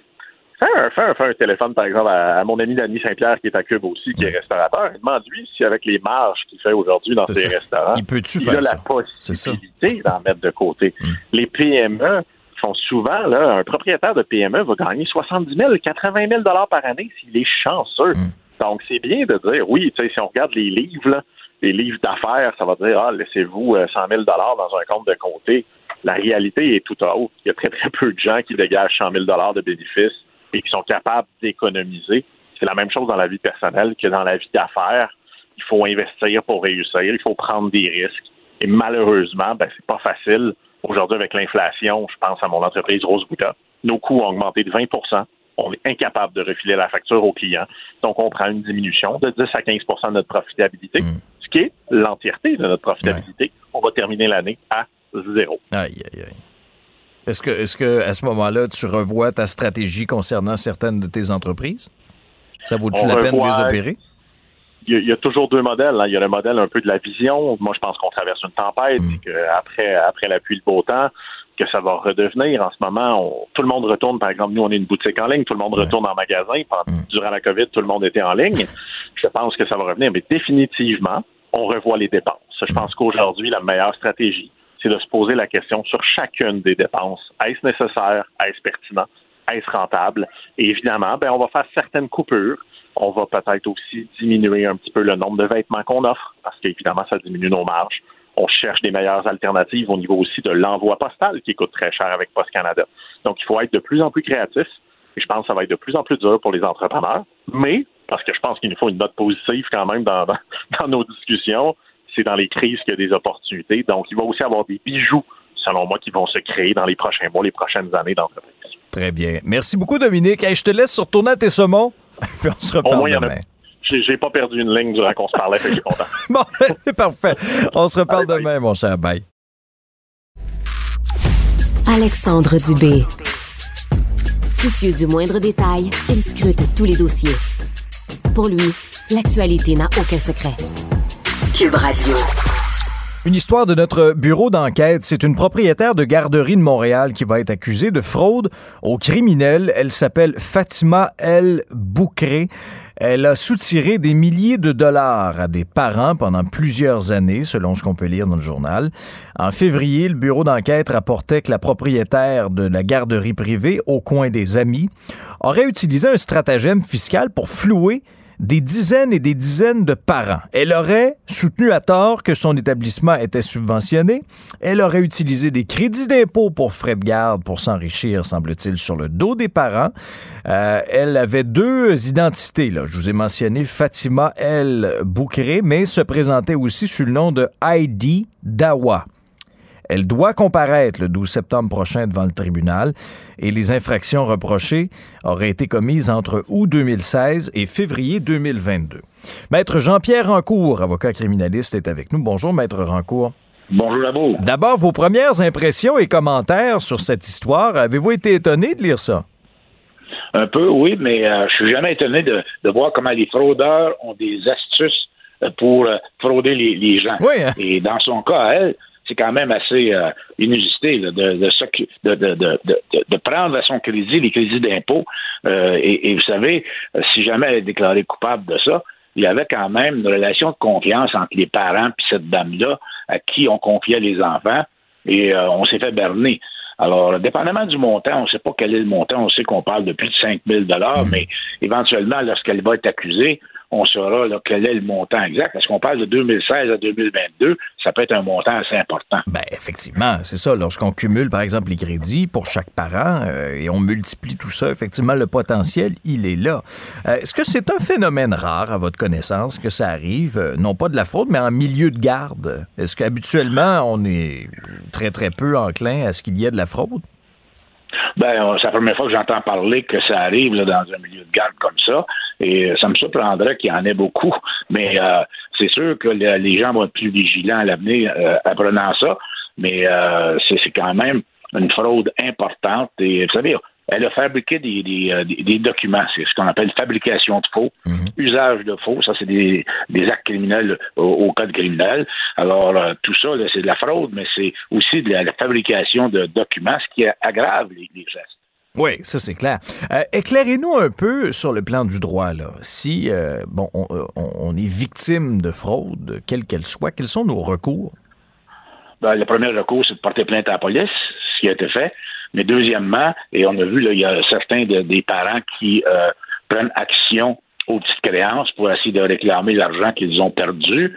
euh, parce qu'il y en a un, un monsieur là, qui est obligé de, obligé de payer 5 000, pa- euh, 5 000 d'impôts alors qu'il n'aurait pas dû faire Ben, ça. Alors, ça. on peut toujours prendre un- une action en dommage, oui. Oui, parce que c'est c'est compliqué, là, après ça, même récupérer ça. faut faire des démarches avec l'impôt. Euh, c'est tout un calvaire pour ces parents-là, mettre en cours. Absolument. Et si on, on l'actionne, elle, ben là, vous savez, c'est toujours euh, la même chose quand on prend une action civile. Est-ce qu'au moment où on va avoir un jugement, la personne va être encore solvable ou pas? Elle va peut-être déclarer faillite, elle va peut-être être en prison. Est-ce que ça vaut la peine de prendre ces procédures-là, avoir un beau jugement qu'on va pouvoir encadrer chez nous, on ne pourra pas récupérer de l'argent? Alors ça, c'est une autre euh, paire de manches. ça. Oui, parce que quand, quand on comprend aussi ce qui se passe, puis euh, euh, je vous lis un extrait, à tous les mois, les parents recevaient leur versement anticipé, pensaient qu'il s'agissait de la subvention. Mais la garderie saisissait ce montant- ce montant-là à chaque mois, puis à la fin de l'année, Revenu Québec réclamait aux parents les sommes qui étaient versées en trop. Alors là, eux devaient rembourser, là. Euh, et, ces sommes-là, ultimement, avaient été empochées par la garderie. C'est quand même assez, assez incroyable. C'est à se demander aussi pourquoi cet établissement-là a été ouvert tellement euh, longtemps, malgré là, les, les multiples plaintes. Ils étaient dans la mire du ministère de Revenu Québec, des banques, euh, mais quand même, l'établissement a été ouvert quand même là, euh, pendant plusieurs années. On l'a simplement fermé en février après le- le- le- euh, l'histoire euh, du bureau d'enquête. En février, maître en cours. Ah, c'est ça. Le problème, c'est que ça prend toujours du temps de faire des enquêtes. Il y a eu des plaintes. Je ne sais pas quelle- à quelle date exactement les premières plaintes sont arrivées, mais ça prend du temps. Malheureusement, euh, elle a été ouverte trop longtemps et euh, a pu profiter de son crime longuement. Ouais.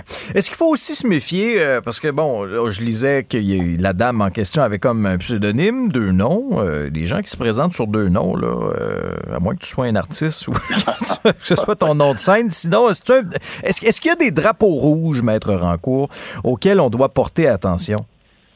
Absolument. Sauf que dans un cas comme celui-là, les parents, vous savez, elle avait pignon sur rue, permis pour garde d'enfants. Donc, il n'y a pas de drapeau rouge pour eux autres parce qu'ils font confiance. C'est pour ça que je vous dis que si elle est déclarée coupable, ce lien de confiance-là est un facteur extrêmement aggravant. Alors, c'était difficile pour les parents de reconnaître ça jusqu'à temps, évidemment, que l'impôt revienne contre eux. Là, ben là, c'est sûr qu'ils sont aperçus que la malversation, oui. Oui, effectivement. Alors, on va suivre cette histoire-là. Maître Jean-Pierre Rancourt, vous êtes avocat criminaliste. Merci d'avoir été avec nous. Merci, bonne journée à vous. Au revoir. Les affaires publiques n'ont plus de secret pour lui. Les vrais enjeux, les vraies questions. Alexandre Dubé.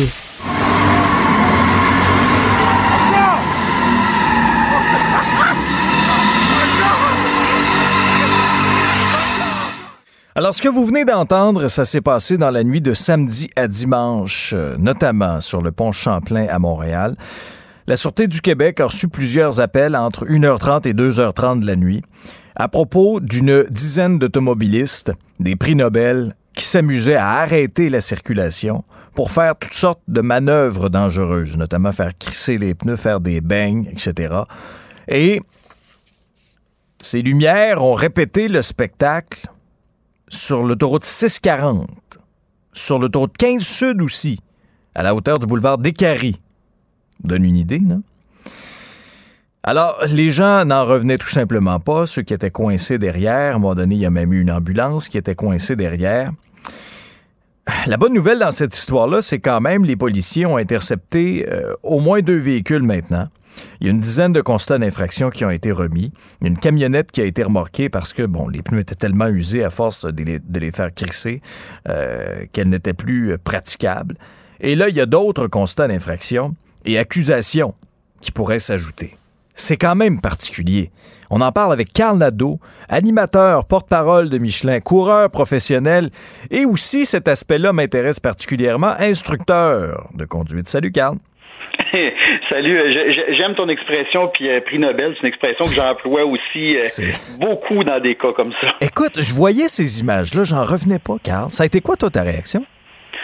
Je suis un peu renversé, découragé, gêné d'être un être humain.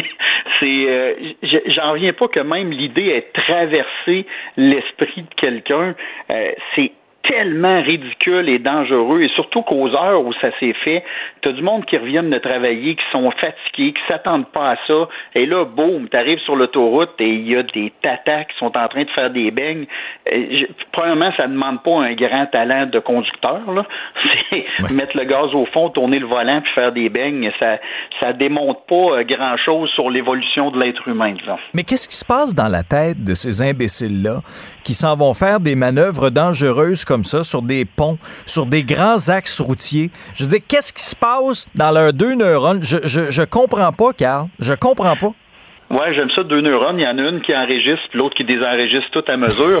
fait que c'est, vraiment merveilleux. Dans les faits, je pense qu'il y a peut-être une petite inspiration de certaines vidéos euh, tournées aux États-Unis qu'on voit de plus en plus sur Internet où des gens prennent possession d'une intersection, un quatre coins, et se mettent à faire des beignes. Souvent, s'entraîne un, un attroupement de personnes qui filment jusqu'à temps qu'un des prix Nobel perde le contrôle mm. ou éclate un pneu et que là se ramasse euh, dans cette foule-là. C'est pour ça qu'on se casse autant la tête à amener les gens vers les pistes de course où est-ce que tu as des murs de sécurité, tu as des espaces à respecter, tu as des endroits où est-ce que tu peux filmer. Et là, bon, c'est sûr que sur une piste de course, on essaie de faire quelque chose de plus intelligent que de tourner en rond en faisant de la boucane. Mm. Mais euh, dans les faits, euh, j'ai du mal à comprendre la fierté que ces gens-là vont tirer de faire, de, faire quelque chose d'aussi ridicule. Oui, parce qu'on on parle, bon, plusieurs personnes sortaient le cellulaire, filmaient ça. Ça aussi, c'est de la preuve pour les policiers pour, pour retracer ces gens-là qui avaient l'air de bien triper. Là. Quand on entendait l'extrait au début, là, ils vivaient le moment de leur vie. Là.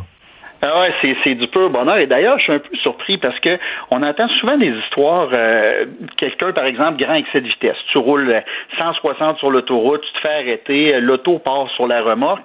Je comprends pas que tous les véhicules, alors, alors qu'il y a eu interception, n'aient pas été systématiquement remorqués. Mmh. J'aimerais bien qu'un avocat puisse m'expliquer mmh. ça, parce que, un, c'est clairement de la conduite. Ben, si bloquer une autoroute, ben, faire des beignes, c'est pas une conduite ben, dangereuse. Un méfait, c'est... Euh, ben, je, pense que ça rentre dans à peu près 20 définitions de choses à ne pas faire.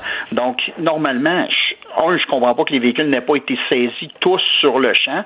Euh, tant qu'à moi, il devrait y avoir des arrestations. Parce que là, oui, rouler 160 sur l'autoroute, c'est pas suggéré, c'est, c'est pas, c'est pas ce qui est le plus brillant au monde. Par contre, qu'est-ce qui est plus dangereux? Rouler 160 en ligne droite sur l'autoroute à 2 heures du matin ou bien faire des beignes? je vous laisse, je vous laisse déduire. Les deux sont condamnables, mais il devrait avoir une infraction encore plus grave qui entraîne des conséquences majeures. Ouais, ah non, c'est sûr que c'est, c'est pas brillant ce qui s'est passé là, mais de manière plus générale, je suis curieux de t'entendre aussi là-dessus. Est-ce que tu remarques sur les routes une augmentation du, du, nombre de comportements dangereux. Je te conte une histoire, OK? Je revenais le jeudi soir du chalet, je m'en allais vers Laval. Il y a au moins 3-4 véhicules qui coursaient sur l'autoroute 15. Vraiment, là, qui zigzaguait euh, dans, les, euh, dans le trafic. Euh, ça roulait, mais tu sais, je veux dire, il y avait quand même là, une certaine lourdeur sur, le, sur l'autoroute 15. Ça zigzaguait à grande vitesse. Puis des situations comme ça, là, j'en ai vu une puis une autre. C'est pas la première fois que ça m'arrive. Est-ce que toi, qui est beaucoup sur la route aussi, tu constates une augmentation des comportements dangereux derrière le volant? Ouais, j'aimerais être surpris, mais je peux difficilement l'être. Euh, il y a un des problèmes majeurs que peu de gens parlent, c'est que on essaie d'avoir des activités sur des pistes de course parce que que des, des, des, des, jeunes hommes et des jeunes femmes veulent avoir de l'adrénaline, du plaisir, conduire rapidement, il y a des endroits appropriés pour le faire. Malheureusement, il y a beaucoup de gens, d'autres prix Nobel, qui s'achètent des maisons à côté d'une piste de course et qui font tout pour faire fermer la dite piste de course qui était là bien avant les maisons. Et ce qui fait qu'il y a des endroits hyper sécuritaires, appropriés, qui ont disparu. Je pense entre autres à l'autodrome Saint-Eustache, qui pour la couronne nord est un endroit absolument extraordinaire où des gens pouvaient avoir des activités de drague de rue avec des voitures normales, des activités de lapping, donc euh, de la conduite sur circuit. C'était encadré, il y avait des instructeurs, c'était extrêmement sécuritaire. Et je peux te dire que normalement, si tu as passé ta soirée à faire du lapping, tu t'en retournes tranquillement chez vous, puis tu as hâte d'aller te coucher tranquille. Mais là, on réussit à faire fermer l'autodrome Saint-Eustache. Euh, Icar est en danger. Circuit Mont-Tremblant, ça fait des années. Euh, Icar, excuse-moi, pas Icar, sa mère est en danger. Euh, circuit Mont-Tremblant, bon, là, ça vient d'être vendu. On espère que la vocation euh, du, du circuit va demeurer la même. Mais alors qu'on devrait avoir de plus en plus d'endroits comme ça pour que les gens vivent à 100% leur passion et puissent conduire sur circuit de façon sécuritaire et encadrée, on fait tout pour couper ces endroits-là de plaisir et on bâtit des maisons à côté. Ça, c'est un problème majeur. Un autre problème, l'éducation. Nos jeunes, on, a, puis j'ai déjà eu plusieurs discussions en direct avec des gens, des responsables des associations d'écoles de conduite. Malheureusement, les écoles de conduite ils payent leurs employés à peu près au salaire minimum ou tout près. Ils font pas d'argent. C'est des entreprises qui sont pas déficitaires, mais loin d'être payantes. Ce qui fait qu'ils sont pas capables d'engager des instructeurs de grande qualité. Puis c'est triste parce que je lance pas une pierre aux gens qui s'impliquent. C'est- des métiers pas si faciles que ça, apprendre à conduire. Par contre, ces employés-là qui se donnent puis qui ont le cœur sans main puis qui veulent apprendre à nos jeunes à conduire, ils devraient avoir une formation beaucoup plus élevée que ce qu'ils ont présentement pour commencer à travailler la base, une excellente position de conduite, la vision, comment réagir en manœuvre d'urgence, pour être capable d'amener nos conducteurs à être plus sécuritaires. Malheureusement, notre système est brisé à partir de la base.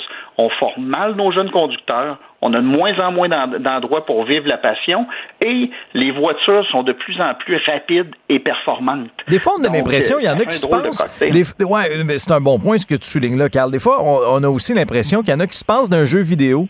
C'est parce que c'est pas un jeu vidéo, là. Il y a la vie des gens qui sont en jeu. Si toi, t'as aucun respect pour ta propre vie, c'est une chose, là. Mais par exemple, que tu risques de causer un accident et que tu causes des blessures graves ou, ou même la mort de d'autres personnes, ah ben là, attention, là. Ben, ça, ça nous amène directement à formation. Puis moi, je peux vous dire, j'ai donné beaucoup de formations de, de, de, de la conduite défensive ou de la conduite pour bien apprendre. Et il y a beaucoup de jeunes, justement, qui ont conduit toute leur vie sur des jeux vidéo, qui arrivent dans des écoles de conduite qui leur montrent une mauvaise position de conduite, les mains à 10h10, ou c'est pas grave si t'as la main dans le haut du volant, il n'y a pas de drame, trop loin du, du, du volant. Fait que ces gens-là, ils ont une mauvaise éducation à la base qui vient des jeux vidéo, suivie d'un mauvais cours, et ils réalisent pas le danger. Alors que quand on donne un cours de conduite préventive, il y a plusieurs manœuvres qu'on fait faire aux jeunes et qu'on, ben, jeunes et moins jeunes. là, J'ai des gens de 80 ans là, que j'ai eu comme comme élèves, et on leur montre c'est quoi un vrai freinage efficace. On leur montre à quel point une auto en manœuvre d'urgence peut être déstabilisée, que ça peut causer un accident. On leur fait faire certaines de ces manœuvres-là, et pour beaucoup de jeunes, la première fois qu'ils perdent le contrôle dans un endroit encadré, sécuritaire, ils disent ben voyons donc, je pensais jamais qu'une auto pouvait déraper comme ça. Je pensais jamais que en, en donnant un coup de frein, en donnant un coup de volant, en sachant pas où regarder, je pouvais partir en tête à queue. Et là, on fait l'éducation de leur dire regardez là, on est tout seul dans un grand stationnement avec des cônes au sol. Si vous perdez le contrôle au travers d'autres véhicules en mouvement, de motos, de camions, d'autos, imaginez les conséquences pour vous, pour les autres autour. Et il y a beaucoup de jeunes qui sont venus pendant l'information, littéralement les larmes aux yeux en se disant Je repense à tout ce que j'ai fait sur la rue depuis six mois, puis je peux pas croire que j'ai fait ça.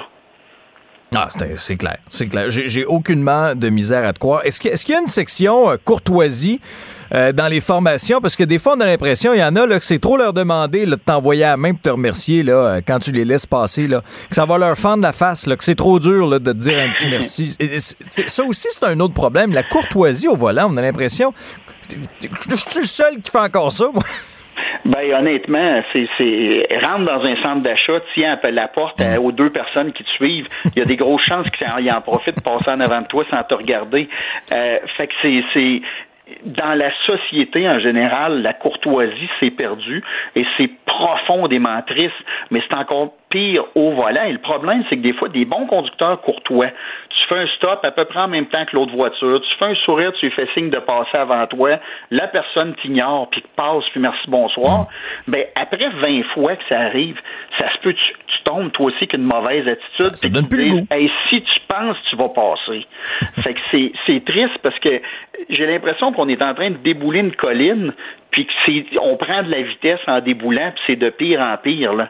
Fait que c'est, il y aurait, euh, c'est aussi bête que il existe une amende dans le cas de la sécurité routière pour les clignotants.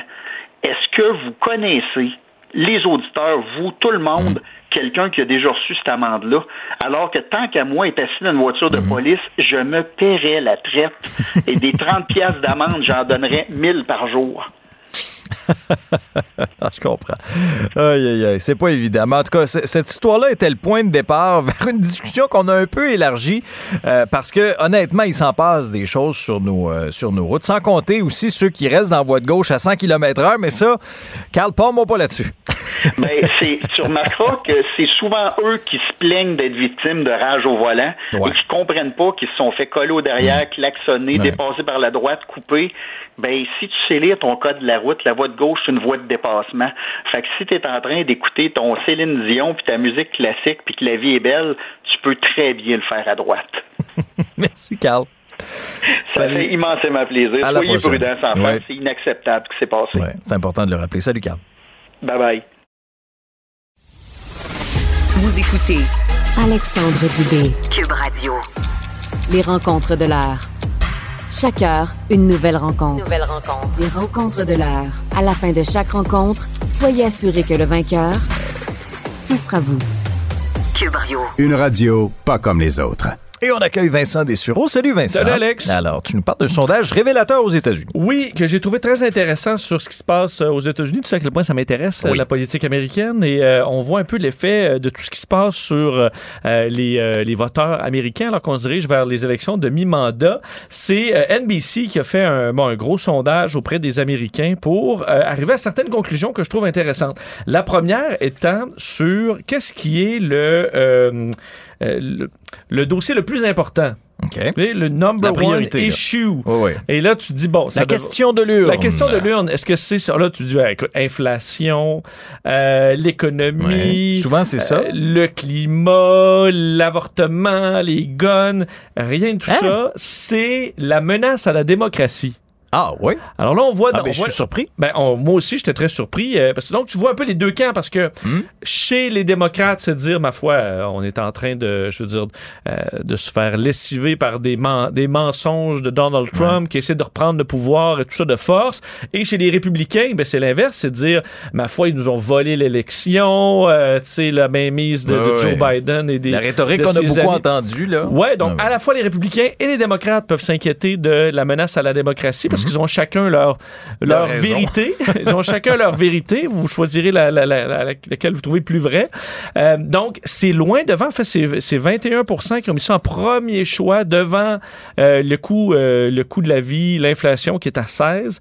Ensuite, les emplois et l'économie. On comprend que là, les emplois aux États-Unis, c'est le plein emploi, euh, de la pénurie partout, c'est moins un problème. L'immigration, le climat. Plusieurs étaient déçus de dire, ah ben là, le climat est bas.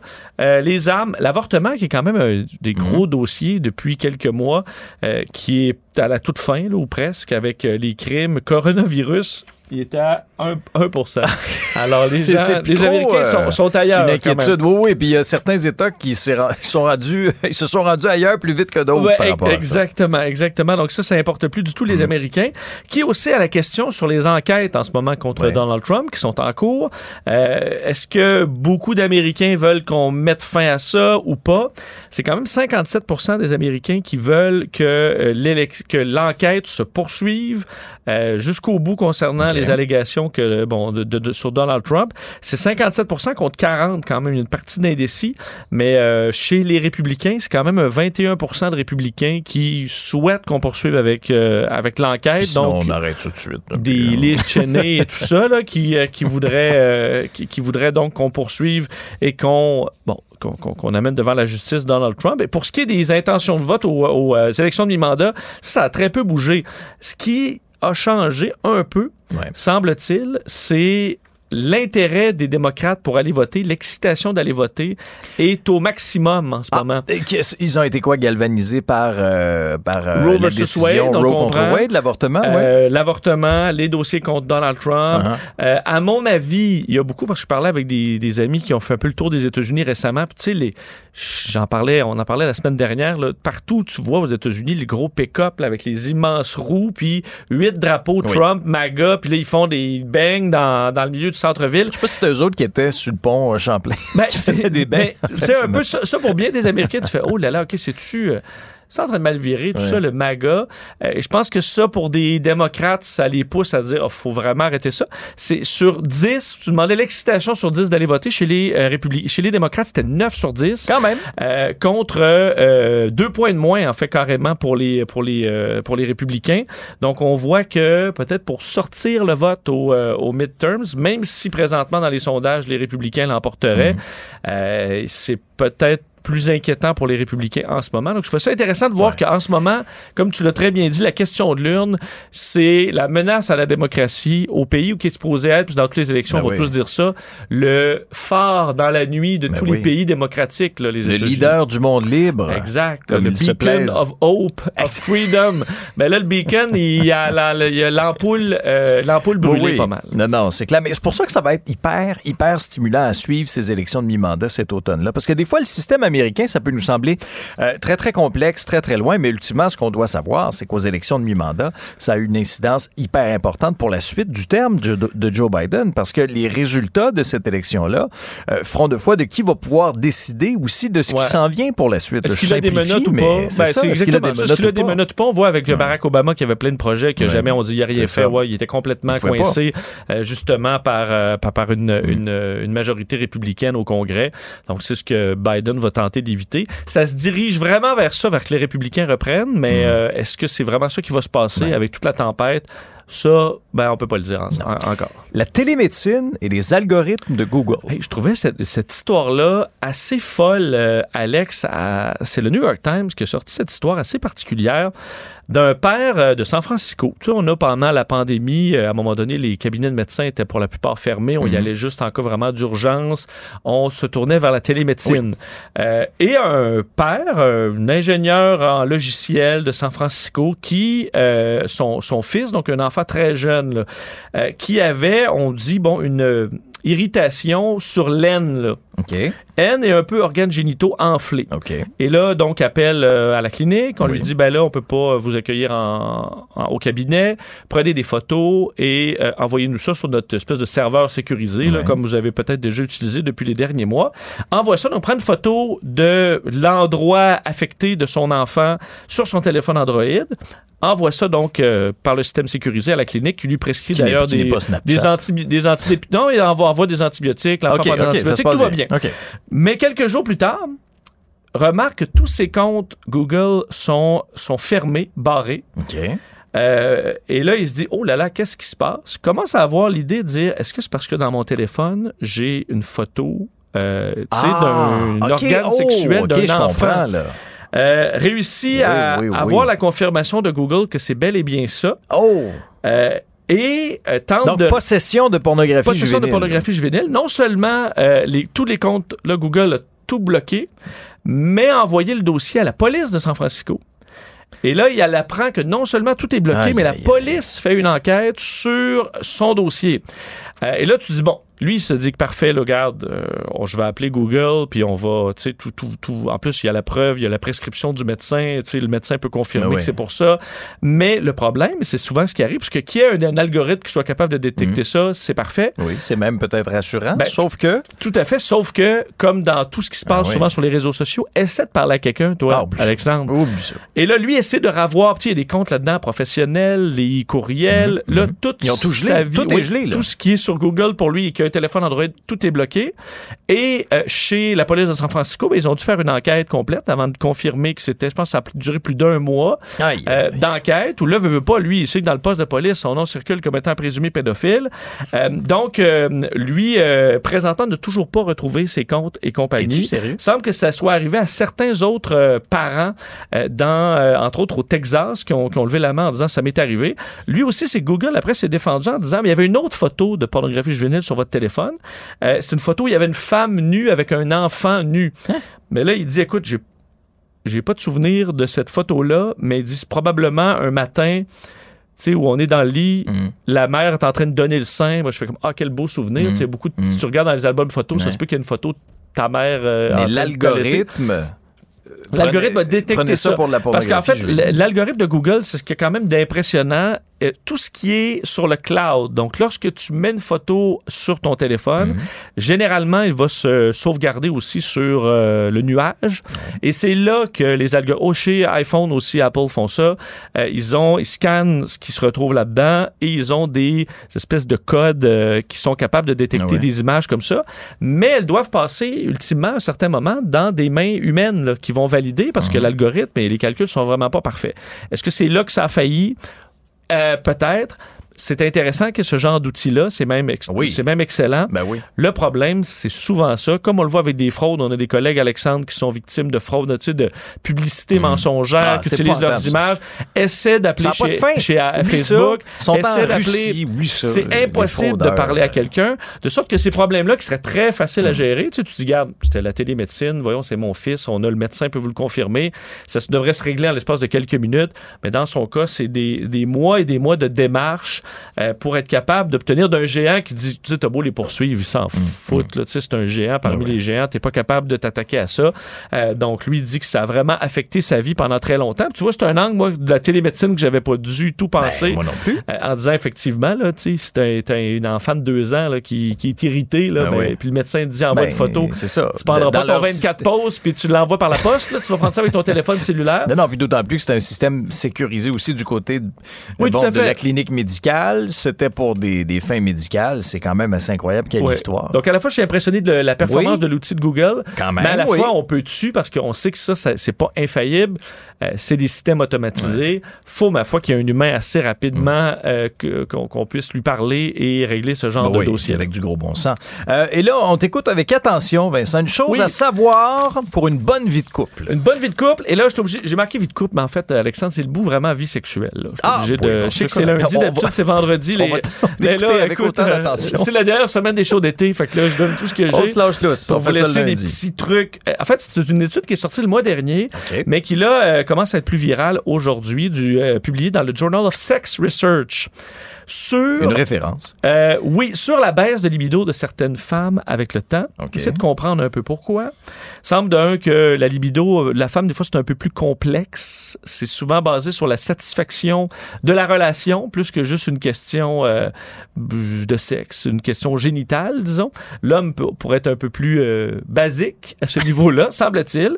Euh, et donc, on essaie de comprendre l'effet, entre autres, des corvées sur euh, la vie sexuelle. Ils ont pris 300 femmes australiennes entre 18 et 39 ans pour les étudier sur leur vie de couple. Est-ce que l'homme fait autant de corvées, la Donc, fameuse charge mentale, Dans les tâches ménagères? tâche ménagère, OK. la charge Si mentale. c'est 50-50. Ben, tâches ménagères, on comprend là, la bouffe, la oui, ça, vaisselle, le quotidien. lave, donner le bain Mhm. euh, et compagnie. Donc, celles qui sont 50-50, Oui. celles où, euh, qui en font beaucoup plus. Mhm. Et euh, on dit, on n'a même pas été capable de faire un groupe statistiquement. Ça, c'est un peu, c'est un peu, c'est un peu triste, là, mais ils n'ont même pas été capables de faire un groupe euh, statistiquement révélateur de femmes que l'homme en fait plus. Ben voyons, là. Alors, ils pas, ils sont pas arrivés à aucune conclusion Euh, pour ce groupe-là parce qu'ils en avaient pas assez. les gars.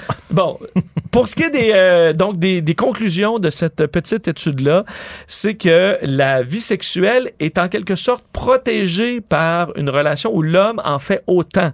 Donc, minimalement la femme. 50-50. Minimalement 50-50. Ben oui. Et que souvent, euh, vu que le, le manque de, de, de ménage et compagnie affecte la relation, ben, va affecter directement l'appétit sexuel de la femme. Certains vont s'imaginer, là, c'est la mode de Andrew Tate et d'autres, que l'homme alpha, euh, il s'assoit puis la femme fait tout. C'est- C'est Euh, pas très élogieux. là, non, des- au niveau de au niveau de la vie sexuelle, semble pas que ce soit un bon bon truc. Alors au contraire, il faut participer euh, au, euh, au corvée euh, et bon, ce qui se passe dans la maison parce qu'on dit entre autres, tu sais les vieux, on dit des vieux couples souvent là, le sexe se perd un peu. Ben justement, on dit souvent dans le couple avec le temps, la femme finit par en faire de plus en plus, un peu par habitude, tranquillement, tu sais le gars se laisse traîner, Ouais. bon, je vais ramasser- et, et tu prends un mauvais pli. Et ben, l'appétit sexuel va baisser aussi comme ça. Ils ont d'ailleurs fait une petite étude sur parallèle sur les couples de même sexe et on dit ben là il y a pas de c'est stable parce que c'est généralement plus stable étant donné qu'ils sont du même sexe. Donc ça, ça génère moins de problèmes que les couples hétéronormatifs, Alexandre. C'est un nouveau terme. Alors euh, ben, sortez l'aspirateur, donnez le bain, faites à manger, puis ça, ça va peut-être bien. Et c'est pas une- et surtout c'est pas que la femme va vouloir faire une récompense. C'est pas, c'est pas ça. Elle sera plus heureuse. OK. Et donc. De manière générale. De manière générale. plus- plus contente, Et le bonheur, la satisfaction du couple va amener naturellement un peu plus de désir charnel, selon cette euh, étude. Alors, euh, hein, prenez-vous-le pour dit. Une chance qu'on t'a. Ben, écoute, j'essaie de vous aider. Ben là, je sais bien. Tu reviendras demain. On t'écoute à midi. À demain. Salut. Alexandre Dubé. Il ne fait aucun compromis. Cube Radio. Cube Radio. Cube Radio. Et c'est le moment de faire le tour des actualités avec l'économiste Francis Gosselin. Bonjour Francis, bon lundi. Salut Alex, merci. Ça va bien? oui, ça va bien, merci, merci. Euh, beau week-end. Euh, et euh, tu nous parles d'un dossier qui, effectivement, est intéressant dans le contexte actuel. Tout le travail au noir, cette économie parallèle, si tu veux, et, tous ces milliards, ultimement, qui manquent dans les coffres de l'État. Oui, en fait, c'est un, un long texte suivi de plusieurs autres courts textes là, qui est paru ce samedi dans le Journal de Montréal, en fait, que, que j'ai passé du temps à lire là, au cours du week-end. C'est intéressant parce que c'est une mise à jour un peu de, avec des nouvelles informations. Tu sais, c'est un sujet qu'on suit depuis de nombreuses années. Euh, donc, ce serait 17 milliards de dollars là, de l'économie qué- québécoise là, qui passerait, entre guillemets, au noir. Donc, c'est des échanges d'argent, évidemment, non déclarés là, Euh, et ces 17 milliards d'activités, ben, ils se traduisent par un manque à gagner d'environ 3 milliards de dollars en taxes et en impôts qui sont pas perçus euh, par, euh, par Québec. Évidemment, dans le dossier, là, on fait intervenir plusieurs économistes. Puis c'est intéressant, je trouvais, parce qu'à la lumière de tous les échanges qu'on a eus ces dernières semaines, Alexandre, euh, l'inflation, évidemment, a un certain impact sur, ce, sur la volonté des individus de- d'acheter ou c'est de- de- d'offrir leurs services au noir. Inversement, la pénurie de main-d'œuvre également peut avoir un impact euh, là-dessus. Euh, évidemment, quand les prix montent, comme on le voit depuis un an, euh, les gens sont un peu plus serrés dans leur budget. Ben, c'est sûr que c'est un plombier qui euh, te sauve, qui te permet de sauver 15 ben, tu vas le faire, mais évidemment, sachant que c'est une pratique qui est illégale. Inversement, le fait qu'il y ait donc pénurie de main-d'œuvre, ça fait que beaucoup de gens sont en emploi, ont donc moins peut-être l'occasion de faire des petites jobs au noir parce qu'il y a tellement de demandes du côté des employeurs, puis avec des salaires quand même de plus en plus intéressants. Euh, ça peut faire baisser ce type de, de travail-là. Euh, dans le dossier, on apprend notamment là, que le secteur, puis ça c'est sans grande surprise, là, mais le, le secteur le plus touché par l'économie euh, au noir, si tu veux, euh, c'est vraiment le domaine de la construction. là. Il y a, personne qui tombe en bas de leur chaise ici. hein. Non, c'est ça. Petite construction, là, justement, plombier, réparateur d'électroménager, euh, les beaux-frères qui viennent finir la salle de bain, et tout ça. Euh, Il y a tout ça, mais il y a aussi, euh, étrangement, puis je serais bien intrigué d'en savoir un peu plus, mais l'univers de la drogue, puis même particulièrement du cannabis, tu sais, même si ça a été légalisé au Québec, au Canada maintenant, ça reste une économie au noir qui est assez florissante. Il y a encore beaucoup de transactions qui se font des ventes de, de cannabis euh, sur le marché noir, même si aujourd'hui on peut l'acheter à la SQDC. Euh, puis évidemment, le domaine du taxi. Euh, finalement, on apprend dans le dossier que euh, il y a au Québec 565 000 travailleurs autonomes, donc qui sont euh, auto-employés, et que sur ces 565 000 travailleurs, il y en aurait à peu près un quart qui font du travail euh, non déclarés. C'est quand même, c'est quand même beaucoup. Ben oui. Euh, et on parle euh, qu'il y aurait peut-être des mesures, comme tu sais qu'au Québec, les premiers 30 000 que fait un travailleur autonome sont pas sujets aux taxes de vente. Là. Ouais. Euh, ça fait en sorte que certains vont peut-être euh, pas déclarer certains revenus pour éviter de franchir ce seuil-là, par exemple. Donc, ils vont faire euh, 28 000 euh, légalement Ouais, sans ouais. charger les taxes, puis quelques milliers ensuite au noir. Euh, puis ça leur évite donc de la tracasserie administrative de, de déclarer les taxes là, et de, de faire tout ça. Mais, mais dis-moi, de ton œil de spécialiste, est-ce que ça, ce sera suffisant un peu pour aller récupérer une partie de ces 17 milliards-là? Quelle, quelle- quelle devrait être la Euh. stratégie pour faire en sorte que ben, les gens ne se sentent pas étouffés financièrement, mais euh, qu'on ramène ça là, dans la même économie globale avec les taxes? C'est, ben, tu sais, le- la perte des 30 000 ou pas, là, c'est notamment cité dans le dossier, je pense pas que ça va faire une grande différence, sur le 17 milliards Parce qu'avec 30 d'économies. 000, tu vis Euh, pas très aisément aussi, là, je veux dire. euh. Non, non, mais comme je dis souvent, le premier 30 000, tu Ah le ouais. fais euh, Ok, légalement, ok. puis après ça, tu peux Ouais, faire ouais. un 10, 15. en C'est ça. Peu importe. Ok. je- Et là, je ce serait pas ces taxable. pratiques-là. Ouais, OK. Ben, ça, en fait, c'est que ça- les taxes seraient imposées dès le premier dollar. Donc, quelle que soit la quantité de revenus que tu fasses, Hmm. Ouais, euh, tu devrais charger les taxes. Fait que ça éviterait cet effet de seuil. Euh, c'est sûr que dans des pays comme le Québec, où les impôts et les taxes sont très élevés, ça incite forcément à, à l'évasion fiscale euh, par le travail euh, au noir. Et euh, donc, évidemment, s'il y avait moins d'impôts, moins de taxes, mais tu sais, là, on rentre quand même dans un débat qui est beaucoup plus large que celui du, de, la, de la rémunération des, des travailleurs. Euh, et on pourrait imaginer un système de pénalité très sévère, mais c'est déjà assez pénalisant là, de se faire prendre à travailler au noir. Donc, tu sais, je- on va quand même pas mettre les gens en prison tout le reste de leur vie là, pour avoir euh, réparé un lave-vaisselle. Donc, en tout cas, il y a des mesures euh, qui peuvent être mises en, en place, mais je pense que l'information, la communication euh, et justement le- le- la connaissance de cet univers-là, c'est déjà une pro- bonne première étape là, en, en vue de, de éventuellement corriger le tir. Ça aurait baissé ces dernières années, mais Ok. tu sais, 2-3 Ok. là, tu sais, Donc, c'est pas des gros gains. mais tranquillement. Ford Motor, qui, est condamné à payer, c'est toute une somme, 1,7 milliard en dommages punitifs pour un défaut de fabrication sur ses camions. Oui, ben c'est une histoire qui, qui traîne depuis euh, presque dix ans. Euh, Alexandre, c'est un jury de la Géorgie qui a déclaré Ford, là, donc Ford, les, les Mhm. camions, les voitures qu'on connaît très bien, euh, donc coupable dans un dossier euh, qui est suite au décès d'un couple en 2014. là. donc, comme je dis, ça date d'il y a longtemps. Ouais. Le véhicule s'était reviré sur le toit et en fait, le toit s'était complètement écrasé, donc il avait Oh. tué le couple sur le Sous le poids du véhicule. Ouais. Lors d'un capotage, effectivement. Euh, et donc, c'est les enfants de ce couple-là qui ont emmené euh, Ford devant la justice américaine.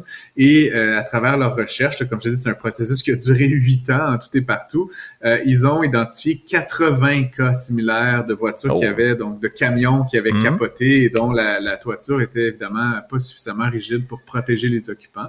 Euh, c'est vraiment les, des véhicules de type Super Duty. Là. Je connais pas très bien les camions Ford particulièrement, mais euh, on parle d'une période là, de 99 à 2016. là. donc, c'est 17 ans de fabrication de ces modèles-là. Ben oui. Euh, et le jury a donc trouvé Ford coupable de négligence dans la conception du véhicule. Euh, Hmm. Et donc, a asséné une, une amende punitive de 1,7 milliard de dollars. Euh, c'est sûr que Ford, là, que suite à ça, a annoncé vouloir amener la cause en appel, Mhm. mais euh, ce que je me passais comme réflexion, c'est que si l'appel, si, si le jugement était maintenu, peux-tu imaginer le nombre de véhicules qui Ben vont devoir oui. être rappelés et corrigés? On parle de cent- centaines de milliers de véhicules, donc ça, ça coûtera très, très cher à Ford. Étrangement, là, je regardais ça ce Ouais. matin, les marchés ont pas réagi. Ah non, hein? ça n'a aucune cas, conséquence sur non, les marchés. euh, ça avait baissé Ah. d'un quart de point, là, vraiment pourtant. rien, rien de majeur. Puis tu sais, on parle quand même de 1,7 milliard de dollars. Même Ford, là, depuis le début du mois d'août, la Mm. plupart des titres boursiers ont, ont subi une envolée.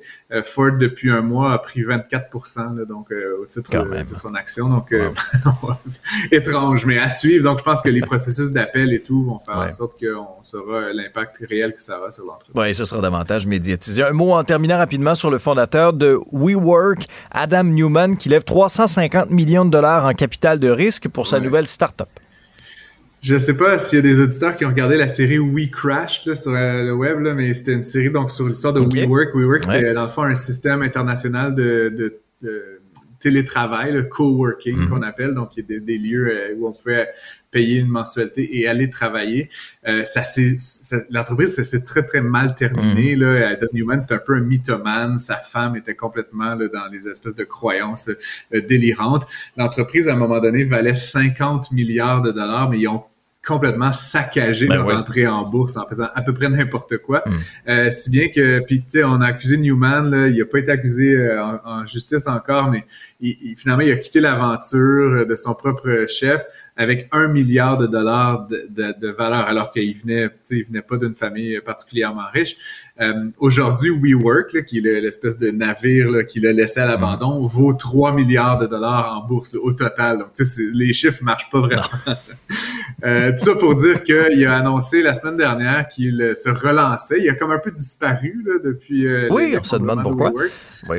Euh, ben, c'est ça. Et là, il, il lance sa nouvelle affaire. Ça s'appelle Flow.